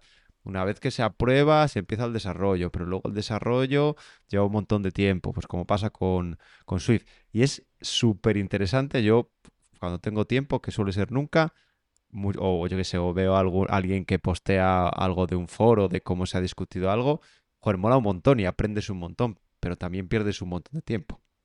O sea, leyéndote todas las, propuestas y todo eso, pero la verdad es que son muy, muy interesantes y, se agradece, pues que, porque, a ver, hay gente que, cobra dinero y gana dinero con esto y se, se gana la vida, pero hay muchos contribuyentes, contribuidores, que, que, lo hacen un poco pues por aprender y por seguir por seguir evolucionando en su carrera y, nada, pues bienvenido sea el, el, apoyo porque luego hay pues nosotros mismos, Julio, eh, en el caso de Vapor, y empresas que construyen sus sistemas en base a, este software libre y que de otra manera, pues no sé, se tendrían que pagar licencias o, no sé, se tendrían que buscar la, vida de otra manera.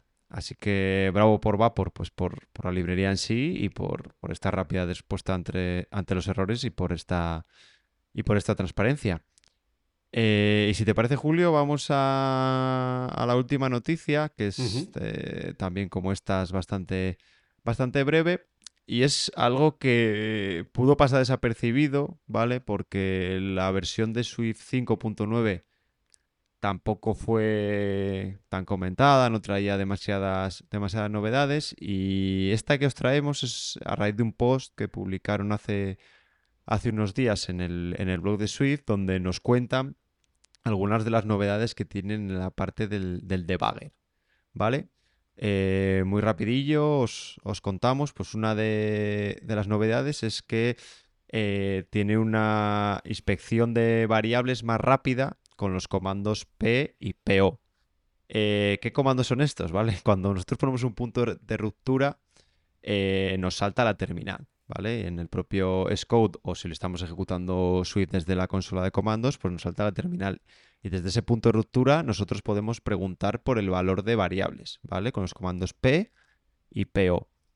Eh, bueno, y luego tiene, tiene más argumentos, ¿vale? Pues aquí eh, han mejorado eh, esa inspección y te da los resultados antes. Hay veces que, a mí hay veces que me tardaba más y se hacía algo de, de lío y, y lo han mejorado. Luego lo que también han mejorado es la parte del- de los genéricos, ¿vale? Muchas veces se volvía loco al preguntar con estos comandos de P y PO por algún genérico, por- sobre todo cuando le pedías algún tipo, ¿vale? Incluso te daba error o te decía que no lo encontraba, pues esto, esto se ha mejorado. Y por último, eh, han mejorado el, el- el scope, el ámbito de las variables, ¿vale? Había muchas veces que si tenías una variable que se llamaba igual, digamos, en una clase como variable global y también como variable local de una función, pues a veces te daba gato por liebre y te ponía una o te ponía otra. Luego a veces eh, le preguntabas por una variable que aún no estaba definida y él ya te, ya te daba el resultado de esa variable que iba a tener luego, pero dices, pero es que todavía no se ha ejecutado este, este código, ¿vale? Pues lo han mejorado y ahora es, es mucho más fiable y solo te da el resultado si esa variable está en su ámbito y ha sido definida. Mejoras pequeñas, pero bueno, pues la idea es eh, la Swift 5.9 es una versión menor, ya vendrá Swift 6, que hace un tiempo se hablaba más que ahora, está un poco como dormida la cosa, porque bueno, debe, debe haber varios, varios elefantes en la habitación que resolver en, Swift 6 y todavía están, están debatiendo. Pero bueno, pues una, una curiosidad más y os aconsejo que utilicéis el, el debugger, ¿vale? Porque, porque os saca de muchas cosas. Yo era muy, mm, sobre todo en mis primeros años, muy de mucho print, ¿vale? Y muy poco breakpoint en Mal. el código. Mal, Y- mal. Y, como dice Julio, eh, descubres un mundo nuevo. Descubres un mundo nuevo porque aparte Scout, si te pones sobre las variables que ya han sido asignadas, ya te da un visualmente, ¿vale? Te ofrece el valor, pero con este, con estos comandos de P y PO, que son los básicos, pero hay muchos más, ¿eh? Podéis hacer un montón de, de cosas, te da, te da mucha más información, así que es, es mi consejo, el menos print y más breakpoint. Sabio, sabio consejo. Sí, sí. De hecho, yo a la gente, incluso a nivel de, les digo que pongan, eh, porque claro, hay muchos que te dicen, no, pues el print, eh, te haces una función de print que tenga un if debug y así no se mete luego en el código, tal y cual. Es que es más fácil poner un breakpoint que haga un PO eh, cuando pase por ahí y no se pare y ya está. Y, lo tienes ahí totalmente seguro y el breakpoint es algo que sabes que jamás se va a subir a... Es que yo he llegado a ver eh, aplicaciones con contenido de suscripción que en el print de la consola estaban dando la URL abierta al contenido de suscripción. Que dices, pero vamos a ver, alma de cántaro, que esto sale directamente en el log del dispositivo. Que cualquiera que lo tenga enchufado es code puede sacar esa información, hombre. De hecho, es más, para esas cosas, para o sea, para cosas que lo hagáis en un momento, está claro que es un breakpoint. O sea, que lo hagáis en momento de desarrollo, un breakpoint seguro. Pero luego, si queréis tener algo logueado, pues incluso os lo. Yo creo que lo hemos hablado. La librería Logger de Apple, eh, desde iOS 14, eh, está unificada. Le hicieron como una unificación porque había un poco de, de lío entre varias librerías. Os permite hacer. eh, imprimir por pantalla el, el antiguo NSLog de Objective-C os permite eh, imprimir por pantalla y aparte trae por defecto esa privacidad, es decir, por defecto en el log lo- las variables que inyectéis, o sea, o que interpoléis, los strings que interpoléis vienen con la privacidad activada y no se van a ver en el log, solo lo vas a ver en la consola de Scout. Aparte tenéis diferentes niveles de log, de información, de error, de debug, que precisamente sirven para eso. Pues hay algunos que solo se quedan en memoria, hay algunos que persisten en el dispositivo durante menos tiempo, ¿vale? Tenéis mucho más para esos logs que, que necesitáis tener para tiempo, ¿vale? Entonces, si, que, si queréis tener eso en vuestra aplicación, que sí que es muy útil, luego además, a partir de iOS 15 incluso, hay, en esa librería te los puedes enviar, ¿vale? Yo últimamente en las aplicaciones en las que estoy trabajando, en las versiones, a veces en producción, ¿vale? Pero otras veces no llega hasta producción, pero en versiones de staging para los equipos de, de QA, dejamos esta opción para que si hay algún error nos manden el log y además lo clasifica, se puede clasificar también por categorías, pues tienes un log para el Bluetooth, otro log para la parte de red, ¿vale? Y le dices, mira, al usuario, pues vete aquí a este menú que te hemos puesto y seleccionas la categoría de Bluetooth y mándame el log del último día, ¿vale? Y te lo, te lo mandan, es un TXT y ves lo mismo y, puedes debuguearlo y, la verdad es que está muy bien. Entonces, para el, el takeaway de hoy, eh, menos print y más breakpoint, ¿vale? Y si queréis log para dejar ahí en el código, ¿vale? Eh, utilizar esta librería de, de login. Que es una librería que trabaja con ¿no? Con el strut logger, ¿no? Si no me equivoco. Eso es, sí. Y te permite, pues, coger y crearte información a nivel de depuración, a nivel de información, a nivel de notificaciones, a nivel de errores, a nivel de eh, fallos más gordos, ¿vale? Y lo único que hay que hacer es crear un logger a partir de una a partir de, un, de una instancia, ¿vale? Simplemente ponemos eh, default log es igual a logger paréntesis paréntesis, ¿vale? y a partir de ahí pues ya le decimos defaultlog.log no sé qué o defaultlog.debug lo que sea eh, y podemos ir mandando así un montón de mensajes de distinto tipo, ¿vale? En el que, bueno, pues tienes ahí la, la indicación de cómo, de cómo funciona. Y de hecho hay también una librería de log para eh, el lado servidor, que es una API de, eh, que está también en Apple, que es la eh, apple.github.io barra swift-log, ¿vale? Que es una librería de la propia Apple, que para lo que es lado servidor como Vapor, etcétera, pues igual, simplemente te creas un logger con un label que lo identifique y a partir de ahí, pues eso, logger.info, logger tal, logger cual, y vas lanzando los mensajes y te los va cogiendo sin ningún problema y que es además, pues obviamente, multiplataforma. Funciona en Linux y en cualquier otro sistema operativo. no sé si lo tendrán enganchado, porque por ejemplo en, en Xcode 15, que no todo va a ser malo en Xcode 15, eh, eh, todo esto depende del nivel, te lo ponen un color, luego también puedes filtrar por las categorías estas que os comentaba, la verdad es que está, te, los, te la autodetecta estas categorías, ¿vale? Y los puedes filtrar, la verdad es que está, está muy potente y sobre todo que en cada versión de ellos Apple es una de las cosas que Apple está prestando atención. Pues sí, son cositas que, bueno, entran dentro de la, de la prioridad, ¿vale? Así que echadle un ojo a vuestro funcionamiento con eh, estos temas, ¿vale? Y bueno, hoy vamos a intentar que el programa, ¿vale? Vamos a intentar que los programas duren algo menos, ¿vale? Vamos a intentar que los programas estén más cercanos a la hora y media que a las dos horas, ¿vale? Por lo tanto, bueno, pues cerramos el bloque de noticias y lo que hacemos es comentar pues un par de cositas que teníamos por aquí apuntadas, curiosas, ¿vale? De temas que han surgido eh, esta semana, ¿vale? Y que creemos que son interesantes de comentar. Y con esto pues ya vamos eh, cerrando, ¿no? Así que vamos a nuestro bloque principal.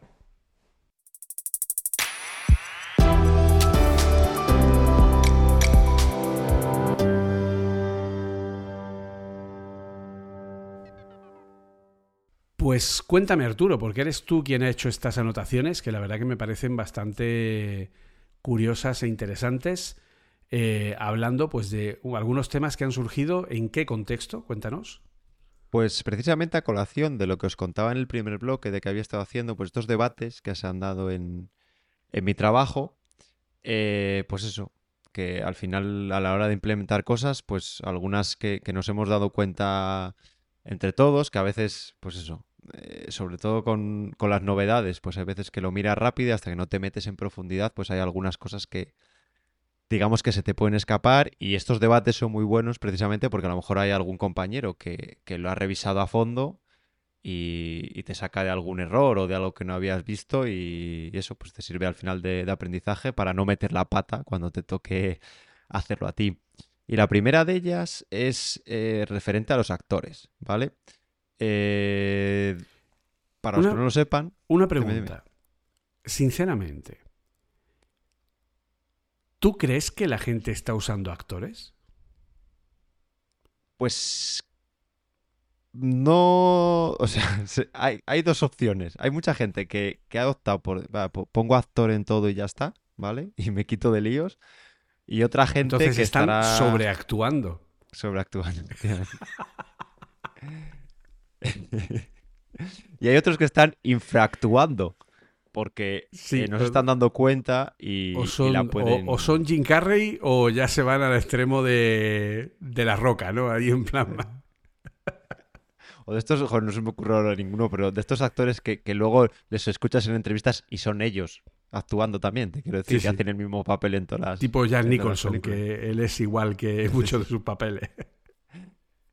Pues eh, este tema de, los actores, así por explicarlo rápido y tampoco liarnos mucho, el actor o actor en inglés eh, se es un nuevo tipo de, de Swift y se introdujo con Async Await, ¿vale? Con un nuevo modelo de concurrencia para evitar los eh, data races, ¿vale? Y aquí otro punto, ¿qué es un data race? La explicación oficial es cuando varios hilos intentan acceder a una variable y al menos uno de esos accesos es una escritura, ¿vale? Porque eso da un pete una excepción, ¿vale? En el sistema cuando se produce esto y que además no te dice ni dónde, ni cuándo, ni nada, ¿vale? Por eso es algo que hay que defenderse de ello, es decir, hay que desarrollar pensando en ello porque no es un error que te vayas a encontrar luego, o sea, que sí te vas a encontrar el error, pero luego no vas a saber dónde está ese error y vas a tener, te va a costar llegar a esa parte del código. Entonces se crearon estos todo- actores. Claro, lo peor de todo es que eh, puede ser que tengas un data race, no cuelgue la aplicación y lo que tengas sea una desincronía de información, ¿vale? Yo una de las cosas que les enseño a los alumnos y que se quedan flipando para, para enseñarles lo que es el data race es poner en una cuenta de banco, ¿vale? Yo tengo una cuenta A que va a transferir mil veces un dólar de la cuenta 1 a la 2. Y luego otras mil transferencias de un dólar de la cuenta 2 a la 1. Entonces, teóricamente, esas mil transferencias, da igual cuando se hagan, siempre tienen que dar que el contenido se quede igual que estaba. ¿Vale? Porque estoy metiendo mil veces, metiendo mil dólares uno a uno y metiendo mil dólares en la otra de vuelta. Por lo tanto, da igual el orden en el que se hagan las operaciones, siempre tiene que dejar las cuentas con el mismo saldo. En el momento en el que lo metes dentro de un dispatch queue global, que es asíncrono barra concurrente, y empiezas a tirar las transferencias, lanzas y de pronto te dice saldo final de las cuentas, 500 y 100. Lo lanzas otra vez. Saldo final, 1200 y 3000.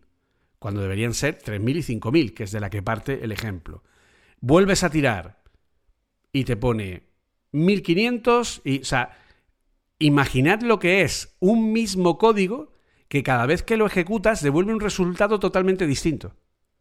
¿Por qué? Porque esos mil esas mil transacciones se están pisando la una a la otra, ¿vale?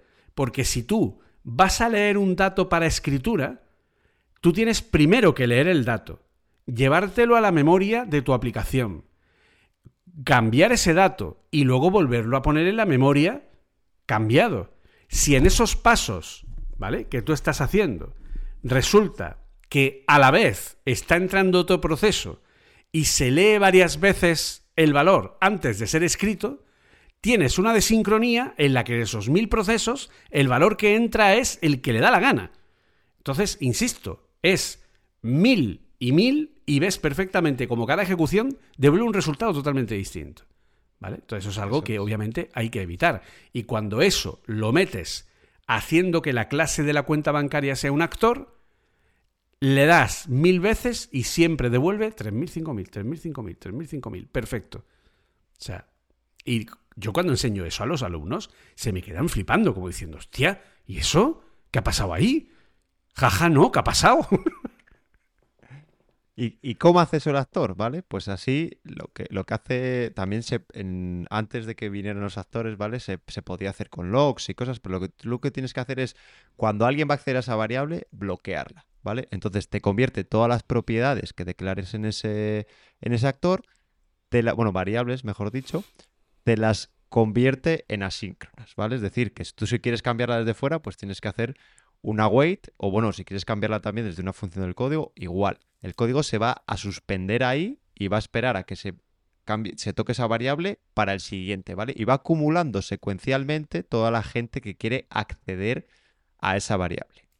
Vale, muy bien. Y para el ejemplo de Julio, nos vale, con eso lo tenemos hecho. Ese programa va, va a ir siempre bien porque nos da exactamente igual que se hagan tres, transacciones de A a B, luego dos de B a A, luego con que se hagan mil para un lado y mil para otro lado al final de, de la ejecución, las cuentas se van a quedar exactamente igual y eso va a pasar, ¿vale? Porque no se van a pisar.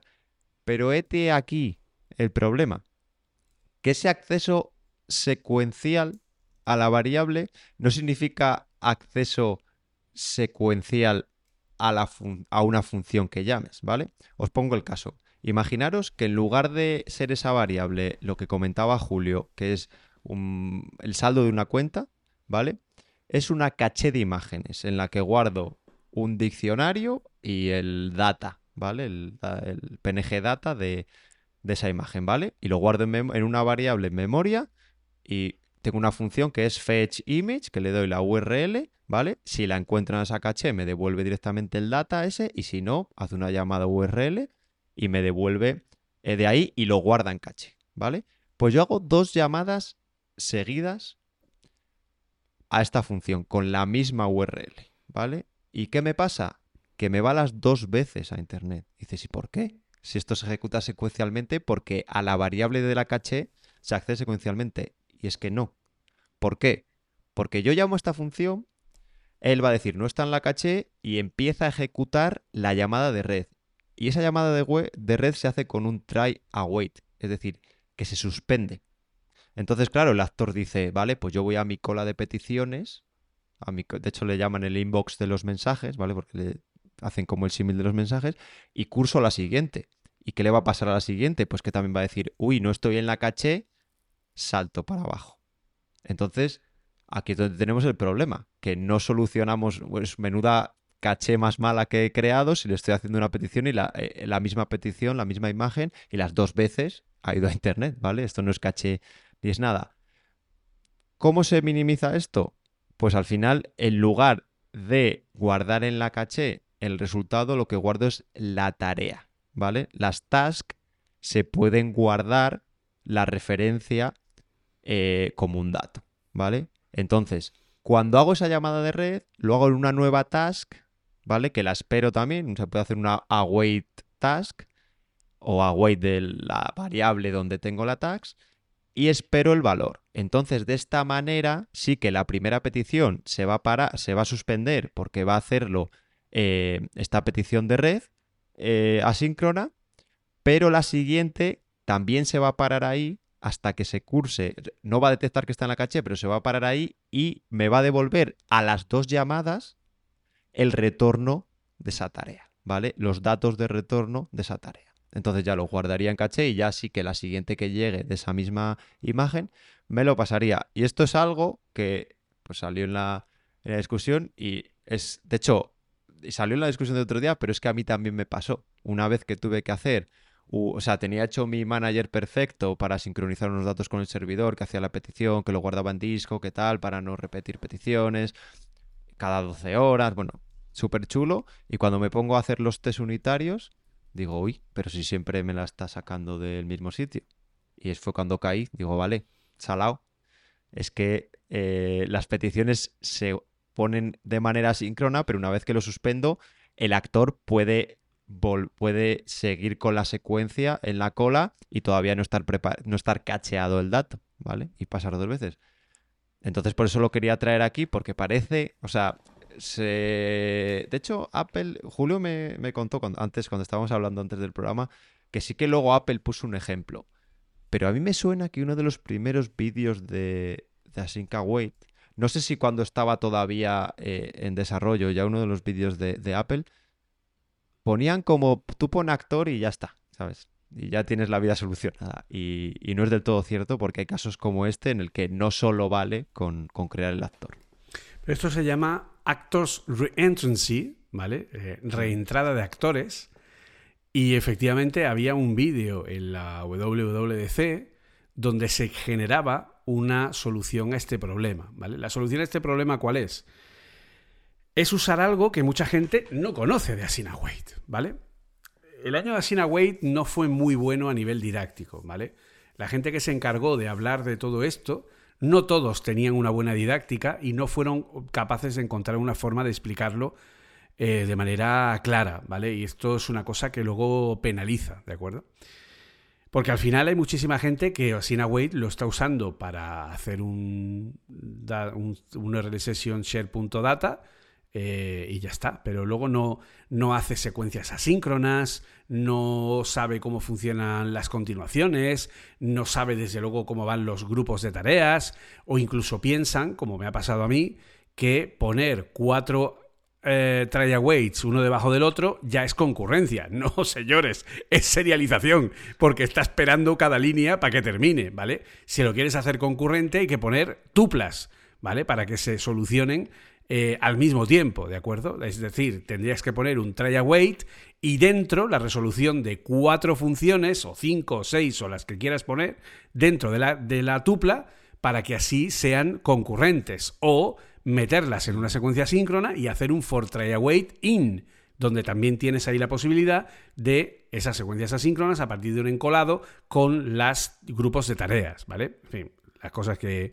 Esta cosa bonita, ¿vale? Pero el tema del actor reentrancy, qué bonito que es actors reentrancy, eh, básicamente es utilizar programación estructurada basada en Asina Wait. Es decir, cuando yo pongo Asina Wait, lo que hago es poner un task y ya. Y ya, y ya es task, ¿vale?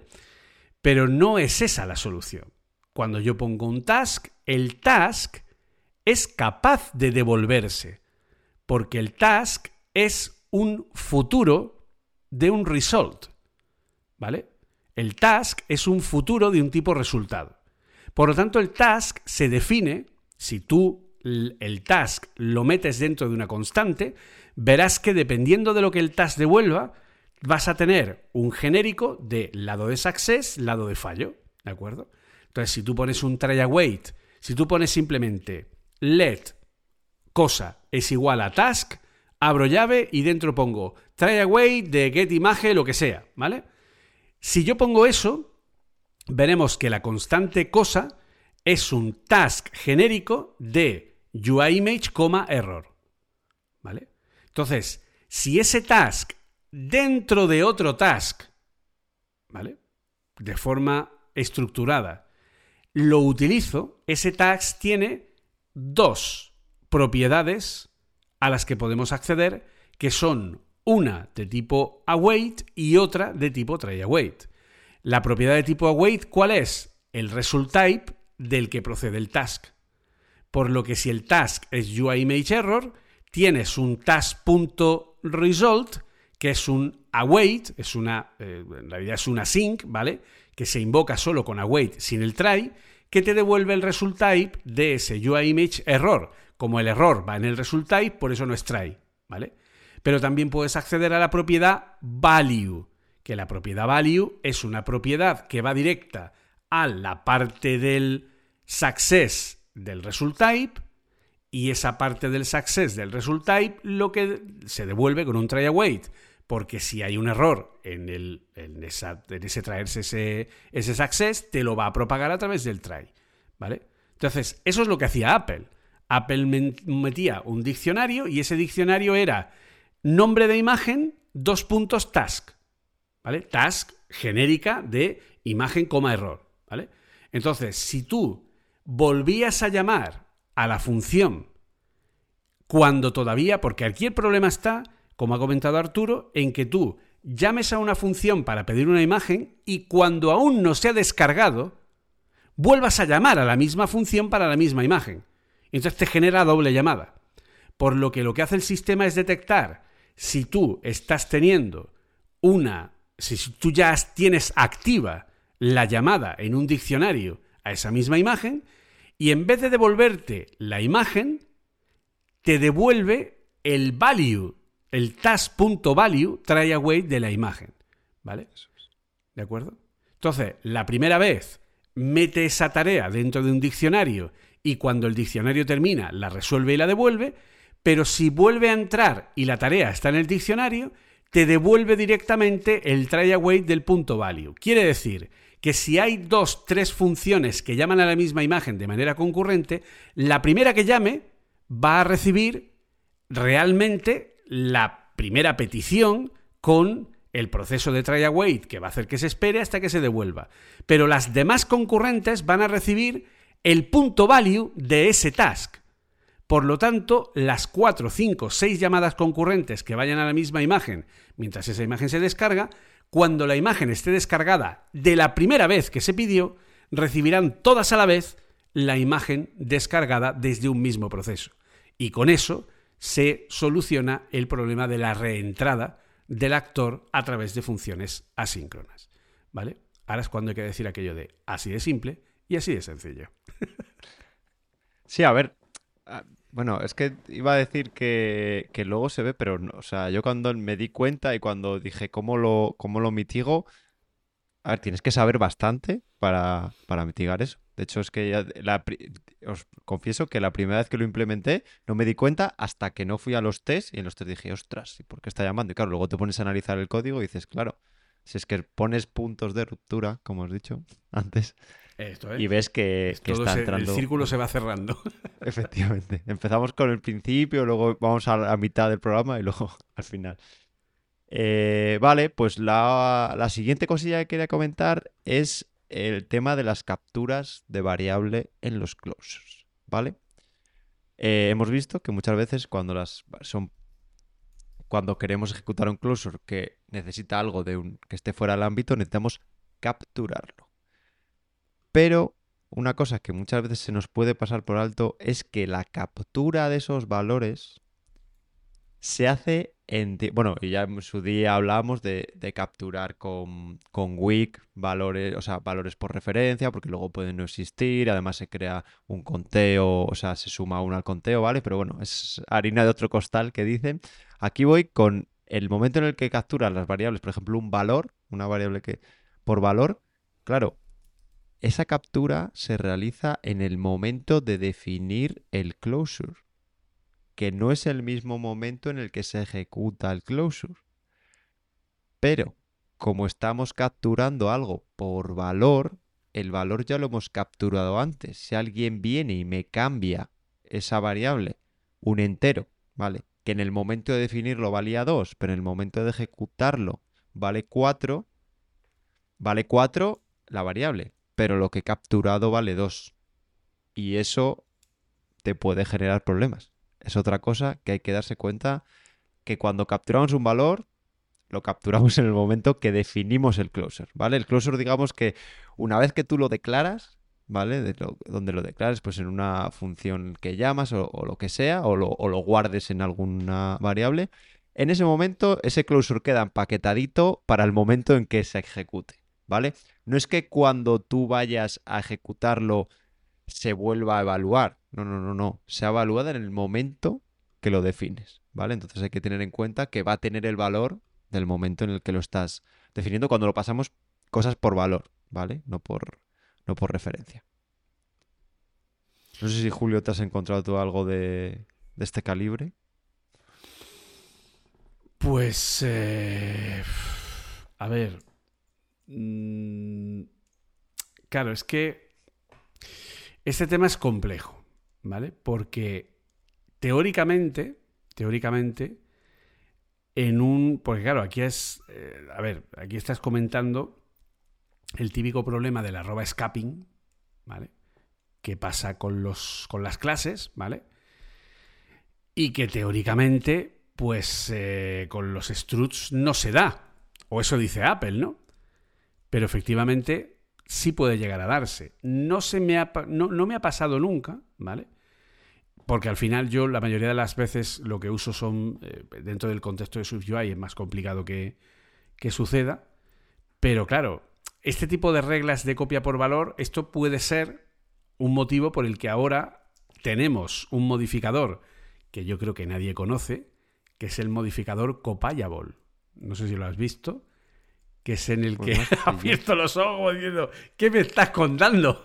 Es que lo he visto en algún sitio, pero, pero no me acuerdo, la verdad. Pues el modificador copayable es para modificar la, eh, lo que sería el ciclo de vida de las. eh, el ciclo de vida de los, de los elementos, ¿vale? Es decir, tú en Swift puedes hacer que un, eh, un strut, ¿vale?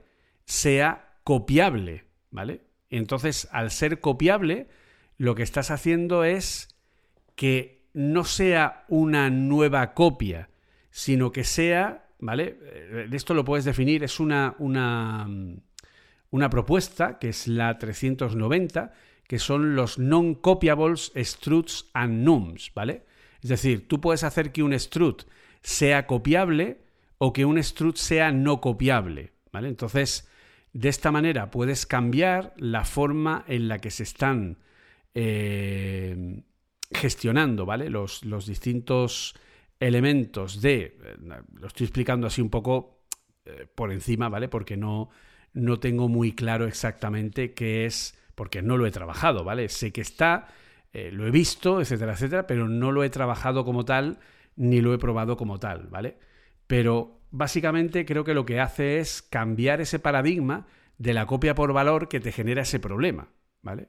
Entonces, de esa manera, lo que tú haces es decirle que retenga en memoria como una referencia un strut para que luego tú puedas, a partir de ahí, eh, bueno, pues evitar ¿no? esos problemas y que la instancia del strut pues eh, sea de una manera, no sé, como más sencillo, ¿no? Pero esto es algo que ya te digo, no lo he tocado, como veis, no estoy explicándolo muy bien, porque no lo he tocado ni lo he, ni lo he entendido nunca, pero sé que está ahí, ¿vale? Sé que es una posibilidad de utilizar estos struts y estas enumeraciones en un modo no copiable para que esa copia por valor no se vea, no, no, no, no se haga, ¿vale?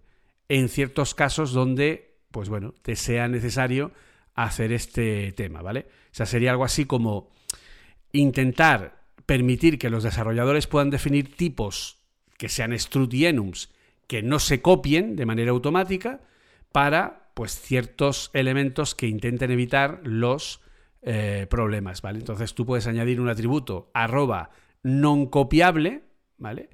Y eso lo que hace es que cuando tú pases el elemento, lo pase como una especie de referencia en vez de pasarlo como una copia por valor, ¿vale? Entonces no sé cómo lo... No sé si conocías esto. No, o sea, ya te digo, de hecho, mm, cuando lo has dicho me quería sonar, pero... Y estoy viendo que es que es de Swift 5.5.9. Sí, sí, sí, es de 5.9, ¿vale? De hecho, parece ser que evita que puedas hacer implementaciones de tipo hacer una asignación, etcétera, etcétera, ¿vale? Que no, que te impida, ¿no? Que el elemento pueda ser copiado para eh, tener una, una tal, ¿vale? Se parece ser que no puedes usar el operador de igualdad, ¿vale? Ni puedes utilizarlo en tipos de contexto que requieran conformidad con el protocolo copiable, copiable, ¿vale? Es como una forma de limitar el uso de los struts y los enums para evitar este problema de, eh, de la compartición de, las, de los datos copiados de tipo por valor. Esto Es que ya, están hilando eh, muy fino ya. Sí, sí, o sea, es lo que te iba a decir, que... Pero ¿ves cómo por eso hay que hablar con gente y con programadores de tu nivel o mayor para este tipo de cosas? Por eso, a pesar de que yo tampoco sé muy bien cómo funciona porque no lo he mirado, ¿vale? O sea, Sí, tengo pero ya tantas cosas. el gusanillo, ya has oído hablar, ¿sabes? Sí, ya, ya me, me voy a la cama sabiendo que lo que, que, que tengo esa opción, ¿vale? Bueno, de hecho, se supone que, que, bueno, que Apple estaría por cambiar o pensar, al menos eso se dijo en su momento, que en Swift 6 yo puedo retener el ciclo de vida con una especie, especie de eh, retain release, ¿vale? Es decir, Mm. Sabemos que si yo dentro de un ámbito creo una constante, cuando el ámbito acaba, la constante muere porque funciona por ARC. Pues el modelo de memoria va a cambiar a un modo no exclusivo en el que podríamos decirle, créame esta constante, pero manténla en memoria más allá del ámbito donde está y ya te diré yo cuándo tienes que liberarla. ¿De acuerdo? sí, sí. A ver, claro, es que una de las cosas buenas que tiene Swift es que no tiene punteros, ¿vale? Que todo este de reten cosas y demás, Pero claro, luego tiene como el, pues el ejemplo este del el in-out de las, eh, de las funciones, ¿vale? Que puedes sacarlo fuera. Pero claro, luego hay cosas que tiene que eh, incorporar el propio lenguaje, que a lo mejor con una estructura de punteros y, de otro modelo de memoria se podrían hacer, pero aquí hay que, hay que poner cada caso y, y dejarlos. Es que, por ej- yo una de las, de las cosas que, que me explotó la cabeza, al principio cuando estaba utilizando Swift, eso cuando te cuentan, no, es que una estructura es por valor y una clase es por referencia. Y tú, ¿what? ¿Qué, qué- me estás contando? Sí. ¿Sabes? Porque, y eso que yo conocía cosas de punteros y demás. Pero un puntero dice, no, yo es que le pongo, todo es igual, pero le pongo, eh, una cosa es el puntero y otra cosa es el- la variable en sí. Claro. Y entonces ahí te, te explota un pelín la cabeza. Y Pues sí. ya para no liarnos más, si te parece, eh, voy a comentar otra de las cosas que surgió. Sí. Y es que eh, hemos hablado también antes, ya para cerrar el círculo, de Swift 6, ¿vale? Y una de las cosas que ya están por aquí, en Swift 5.x, eh, son esas palabras de Sam y Any, ¿vale? El Sam, ¿nos acordáis que empezó con, con Swift UI? De hecho, Apple hizo su implementación interna y luego lo liberó. La gente se enfadó un poquito, ¿sabes? Con ese, con ese tema. Es decir, es un lenguaje open source y metéis una característica sí o sí porque os apetece a vosotros, ¿vale? Pues Swift 6 la intención es que se ponga mucho más punkis, por así decirlo, eh, y te obliguen siempre que utilices un protocolo a eh, definirlo, o sea, o a, implementarlo en alguna de tus, en una clase o como argumento de, o sea, en una, perdón, en una propiedad de una estructura de una, de una clase o un argumento de una función que siempre venga acompañado de este SAM y de este any. Así a grandes rasgos, eh, la diferencia entre ambos es que SAM en tiempo, la, la diferencia es cuándo sabes qué tipo es, ¿vale? Con SAM tú aseguras y estás obligado a que en tiempo de compilación el compilador sepa eso qué es exactamente, ¿vale? Es, se conforma al protocolo Codable, pero ¿qué es exactamente? ¿Vale? Eh, sin embargo, Any es sabido, es desempaquetado en tiempo de ejecución. ¿Cuál es la diferencia? Pues que este Any es más flexible, por un lado, pero por otro eh, exige más cómputo, ¿vale? Entonces, en Swift 6 lo que se quiere hacer es hincapié en que cuando utilices any, o sea, minimices el, uso de any y que cuando lo utilices tengas que poner la palabra reservada antes para saber que estás incurriendo en un coste a la hora de, de hacer esa, esa ejecución. El ejemplo más rápido, ¿vale? Que fue ya yo, cuando estuvimos hablando de esto, también nos explotaba un poco la cabeza a todos, me hice un playground, ¿vale? ¿Y qué diferencia, eh, qué diferencia había entre las dos? Que, por ejemplo, yo defino una clase una estructura, ¿vale? Y tiene eh, dos ejemplos, una propiedad y una, eh, y una función, ¿vale? Que tiene eh, la propiedad es un protocolo, no de- defino un protocolo, no defino un tipo concreto, y en la función defino también un- uno de los argumentos, tiene un protocolo, ¿vale? En la propiedad sí o sí tengo que poner any. ¿Por qué tengo que poner any? Porque esa, cuando se compila esa clase o esa estructura, ¿vale? El compilador, como no está instanciada, no sabe qué es eso. Entonces siempre es any, porque en tiempo de compilación no se sabe qué es eso. Cuando luego ya ese código compilado lo utilice en otro sitio de mi aplicación y cree esa clase, le voy a decir, oye, esta clase es de este, este protocolo, es este tipo concreto. Pero hasta ese momento va a ser un protocolo, con lo cual any sí o sí. Pero en la función yo le puedo poner como eh, Sam porque cualquier cualquiera que se haya conformado a ese o sea, cualquier instancia de esa clase, cuando utilice esa función, me va a tener que decir en tiempo de compilación qué es, qué tipo es, ¿vale? Entonces ahí sí me va a tragar el SAM, ¿vale? Es un poco lío, hasta ahora eh, no estás obligado a utilizarlo, ¿vale? Tú te puedes definir una clase y, y poner directamente una propiedad que cumpla un protocolo y punto, ¿vale? El, problema es el mismo, ¿vale? Que no se va a saber hasta tiempo de ejecución y vas a tener cierta sobrecarga. Pero eh, ahora mismo no te obliga, pero para Swift 6, pues ya, ya lo vamos a tener. De hecho, la diferencia, y así por explicarlo a grandes rasgos, eh, ¿por qué tiene una sobrecarga? Porque es una resolución dinámica.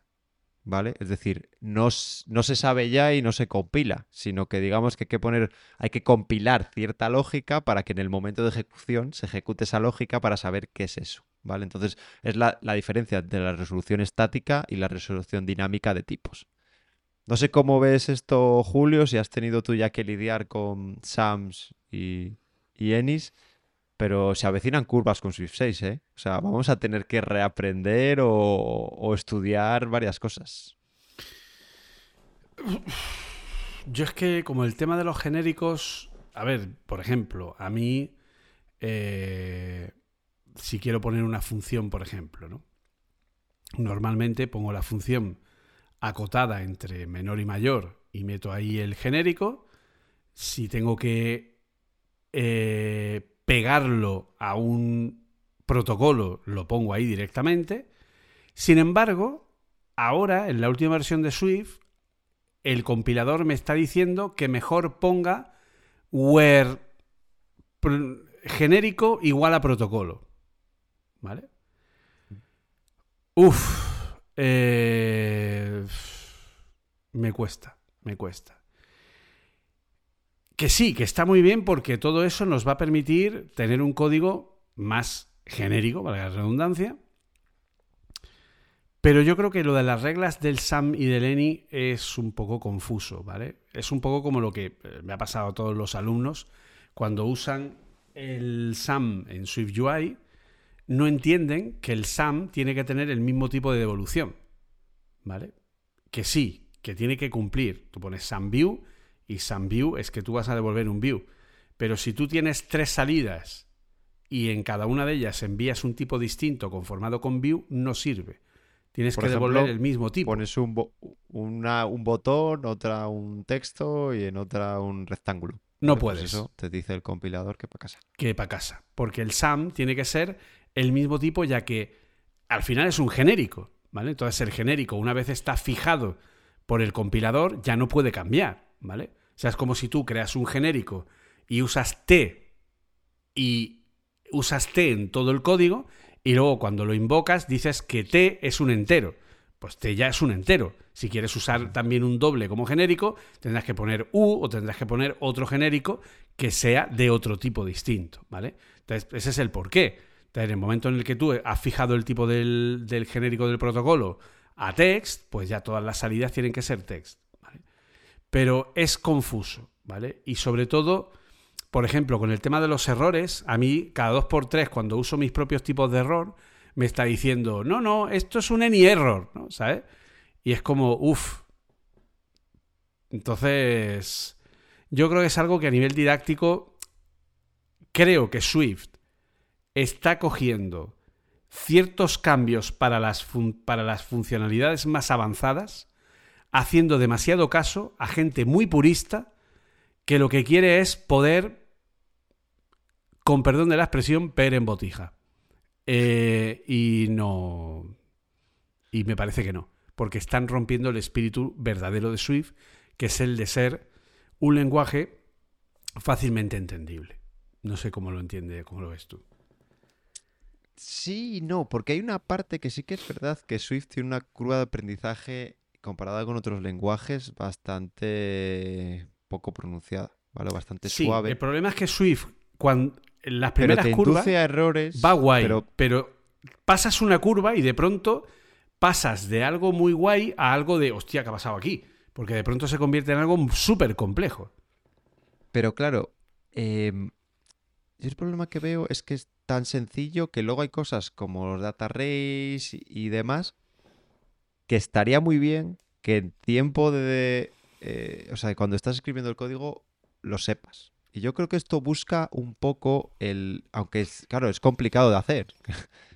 Busca un poco eso, que es en plan, mira, el error este muchas veces de que estás utilizando un genérico que luego se tiene que resolver de forma dinámica y te introduce sobrecarga, lo puedes hacer. Pero tienes que escribir una palabreja que sabes que algo pasa ahí. Pero claro, es lo que, siempre decimos, un lenguaje que empieza a tener 800 palabras reservadas, eh, no sé cuántos modificadores como el arroba. Ahora vienen las macros. Hostia, que eso también telita, ¿eh? Que, Yo he decidido ¿sabes? no dar macros en las formaciones de Apple Coding Academy. Que, a ver, que es lo de siempre. A mí para, para una API me parecen Yo no voy a eh, darlas, geniales. Es decir, lo que se va a hacer es algo que no vas a hacer en tu vida salvo que hagas una API y seas un crack. Porque Claro, si te efectivamente. toca hacer un SDK, yo creo que seguro que tienes mil marrones que hacer más que ponerte a, no, voy a dejarlo con una macro así. so- tocho". Es que las macros están pensadas para eso. Entonces, yo haré una formación grabada para el que la quiera hacer, pero yo no voy a meter en una formación en la que no todos tienen el mismo nivel algo que yo sinceramente considero que es de un nivel de programación muy avanzada. Yo creo que es de lo más complejo que tiene Swift de calle. Las posibilidades son brutales. O sea, lo que se puede conseguir con una macro es de locos, ¿vale?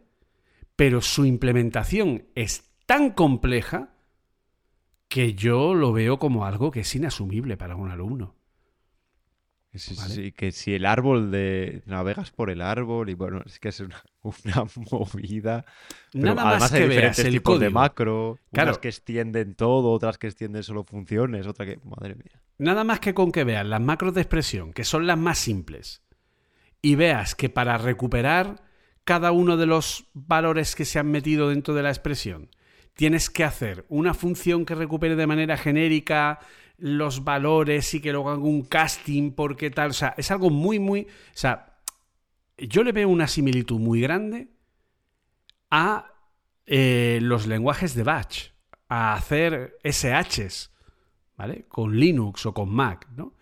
Porque al final tienes eso, no es como cojo un código, luego lo pongo aquí, luego tal, pero yendo un poco más allá, ¿vale? Yo cuando en las formaciones enseño eso, la gente se queda flipando, como diciendo, pero, o sea, porque, a ver, lo he enseñado en un par de ellas. Simplemente enseñar cómo es, ¿vale? El famoso hash URL, para que te devuelva la URL no como un opcional. Y cuando les he enseñado el código he visto las caras, a la segunda clase que le puse eso y vi la cara que te pusieron, dije, nunca más. O sea, no, no voy a dar. Esto, esto lo sacaré fuera, lo daré como algo para que el friki Piki Plus lo pueda aprender y pueda sacarle provecho y lo va a flipar, pero para la gente normal, que además la gente normal no va a usar ese tipo de herramienta, ¿vale? Porque esto es una cosa que está más pensada para que la use la propia Apple o la Sí, gente que, como Apple tú o- dices... O Vapor o... ¿sabes? Claro, Vapor o la gente que haga SDKs, que haga frameworks de alto nivel, etcétera, ¿vale? Que son muy pocos, por eso yo lo enseñaré para que aquel que quiera aprenderlo lo aprenda, pero no lo voy a meter en clase porque es que mm, se me suicidan, o sea, no no no, o sea, no hay, o sea, no tengo no, no soy capaz de verdad de encontrar una curva donde meter eso y que tenga sentido. Sí, sí. Y repito, es brutal, me parece increíble que lo hayan metido, pero es una programación muy, muy, muy avanzada. Mm. Entonces, Claro, porque al final es estandarizar eso, cómo, cómo hacer crecer un código. Tienes, o sea, porque al final lo que coges es al código y lo transformas. Pero claro, la manera de, de entrar para hacerlo es muy, muy, muy farragosa. Porque muchísimo. el problema es que como esa capa de macros se está ejecutando en runtime y es capaz de resolverse en runtime y devolver errores en runtime, pues obviamente estás... Es algo tan engorroso como el que se pone a jugar con la API de Mirror para ver propiedades de SwiftUI. Que la palabra farragoso toma un nuevo sentido con ella. Sí, además, a ver, calculo que la de macros no hagan lo mismo, pero a mí la de la de Mirror, la Reflection y tal, de una versión para otra de, Swift, se me, se me cargaron un montón, porque antes, por ejemplo, para sacar como el- la clase un nombre para la clase, un lío. Y al final son, son la de Mirror, por ejemplo, yo creo que Codable utiliza toda la parte esta de, de Mirror para sacar todas las variables y crearte un montón de, de código. Pero. Porque hecho, son mira, herramientas- Codable, Codable puede ser una de las cosas que a lo mejor te pongan una macro. Pues no lo descartaría. Porque ahora eh, requiere una API como muy de bajo nivel y probablemente con una macro se resolvería de forma más, más sencilla. Y sobre Sí. todo que, que aunque cambies las APIs de bajo nivel no te, no te cargas nada. Sí, no, no, y que al final pues sea simplemente en vez de conformar al protocolo Codable, pues pongas arriba arroba Codable y a volar. Y eso cambia la implementación interna y hace que funcione de una manera más rápida. Ahora que lo están haciendo desde cero en Swift, pues sería una opción interesante. En fin. Pues eh, bueno, nosotros queríamos eh, queríamos hora y media, pero bueno, en fin, nos vamos liando, liando, así que lo dejamos aquí, le llegamos a las dos horas y, y entonces, bueno, pues nos vamos al bloque final de despedida.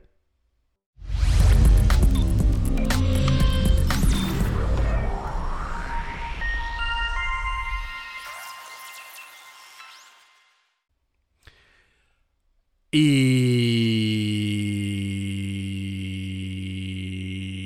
poco más. Poco más que ya ha sido bastante. Que ya ha sido bastante, sí. Como siempre, cuando vamos a empezar, siempre decimos Arturo y yo, bueno, a ver si el programa hoy nos falta contenido y tal, no sé qué. Pero no, no, no. no. Es que has hablado de reducirlo de dos horas y media a hora y media. Yo creo que es más bien es de, de dos horas y media o tres a dos horas. Sí. La reducción. Nosotros vamos a intentar, palabrita del niño Jobs, eh, colocarnos en la hora y media. Pero esto es un poco como el que te dice, no, no, hemos quedado a las 8. Pero se lo dice al que siempre llega tarde para que así, en realidad han quedado a las ocho y media y entonces así, el que siempre llega tarde, pues no llega tan tarde. Que Julio, si te pones con un café, con un colega, hablar de las cosas que te gustan, es que el tiempo se va, se va. Se va, se va, se va. Sobre todo como tú dices, que al final, eh, bueno, pues comentas cosas, hablas, tal, pones en común temas que normalmente no sueles hablar con tu familia ni con la gente así más allegada por su bien mental, ¿no? Y es como si un médico se pone a hablar de pruebas diagnósticas o una o un economista se pone a hablar de los tipos de la inflación y del tal, en fin pues eh, ya sabes que son temas muy así, entonces bueno, pues siempre viene bien el tener a un buen compañero que con el que puedas hablar de estas cosas y poner en común conocimientos, noticias, experiencias, ¿no? Que las experiencias al final, uno de los motivos principales por los que nos gustó la idea del qué es lo que hacemos, que está heredado del podcast de Stack Trace, ¿vale? Que no sé si sigue o no, eh, lo hablamos hace Ya poco. Han perdido regularidad. Sí, han perdido regularidad, ¿verdad? Pues Stack Trace empezaba siempre así y la verdad que era algo que aportaba bastante porque al final este, esta sección de que hemos estado haciendo pues saca a la palestra un montón de temas y un montón de cosas y el, el que pues, se pueda de alguna manera no debatir que siempre es algo que es muy muy interesante. Ya sabéis que si queréis escribirnos cualquier cosa, opiniones, preguntas, lo que sea, enviarnos un, un pago de miles de euros y tal, también podemos aceptarlo. Podéis Menos hacerlo. del- menos el mail del príncipe nigeriano, cualquier cosa. Exacto, el príncipe nigeriano ya lo tenemos superado. Eh, podéis hacerlo a cafeswift con dos fs arroba gmail.com o también podéis encontrarnos en redes sociales como arroba cafeswift o también en eh, bueno, redes sociales en X, ¿vale? Y en Mastodon estamos como arroba cafeswift, arroba cuonda.social. Ya sabéis que Café Swift es un podcast que pertenece a la comunidad independiente de podcast Cuonda, ¿vale? Y es ahí pues donde tenemos el alojamiento del podcast eh, y todo lo que es, en fin, la difusión del mismo. De hecho, pues sabéis que estamos en cuonda.com barra café con dos Fs guion medio Swift.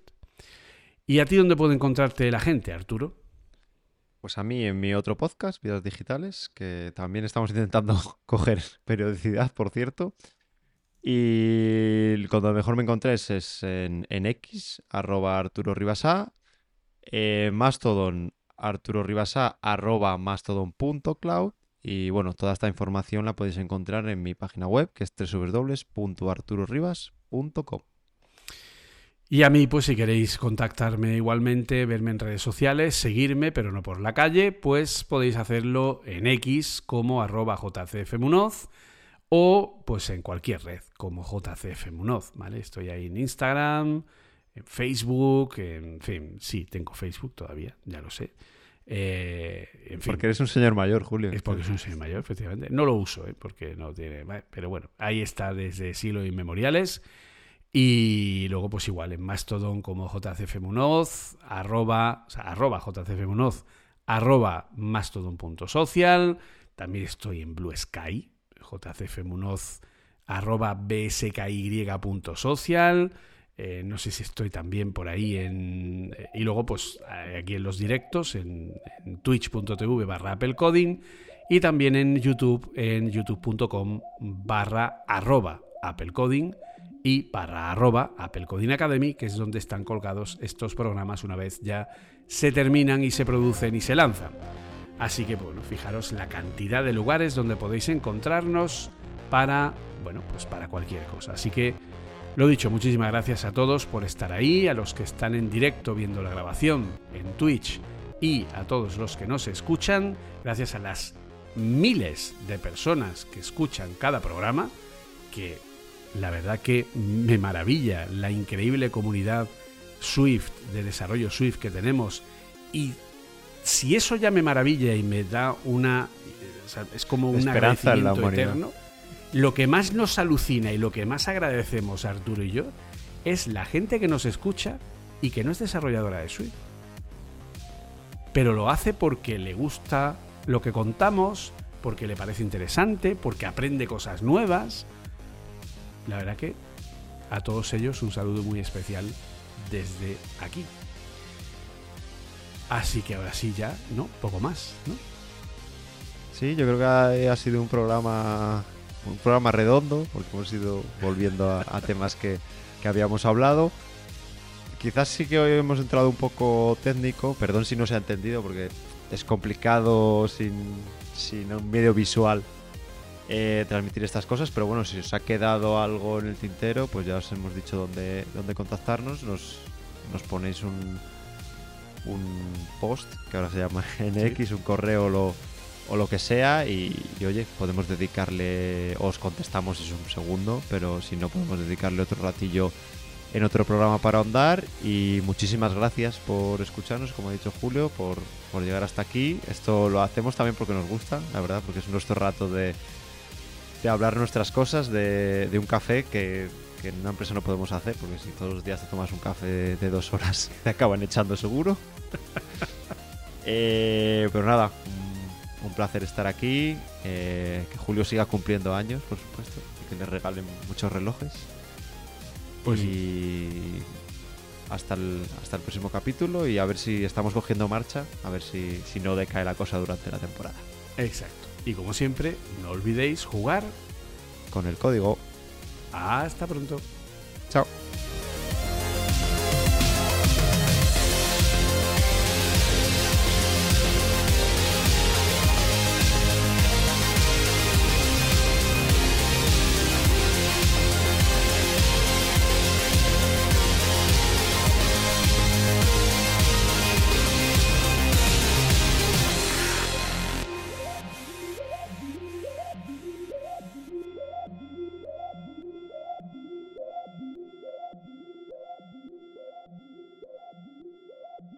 Puedes escuchar más episodios en cuonda.com, la comunidad de podcast independientes en español.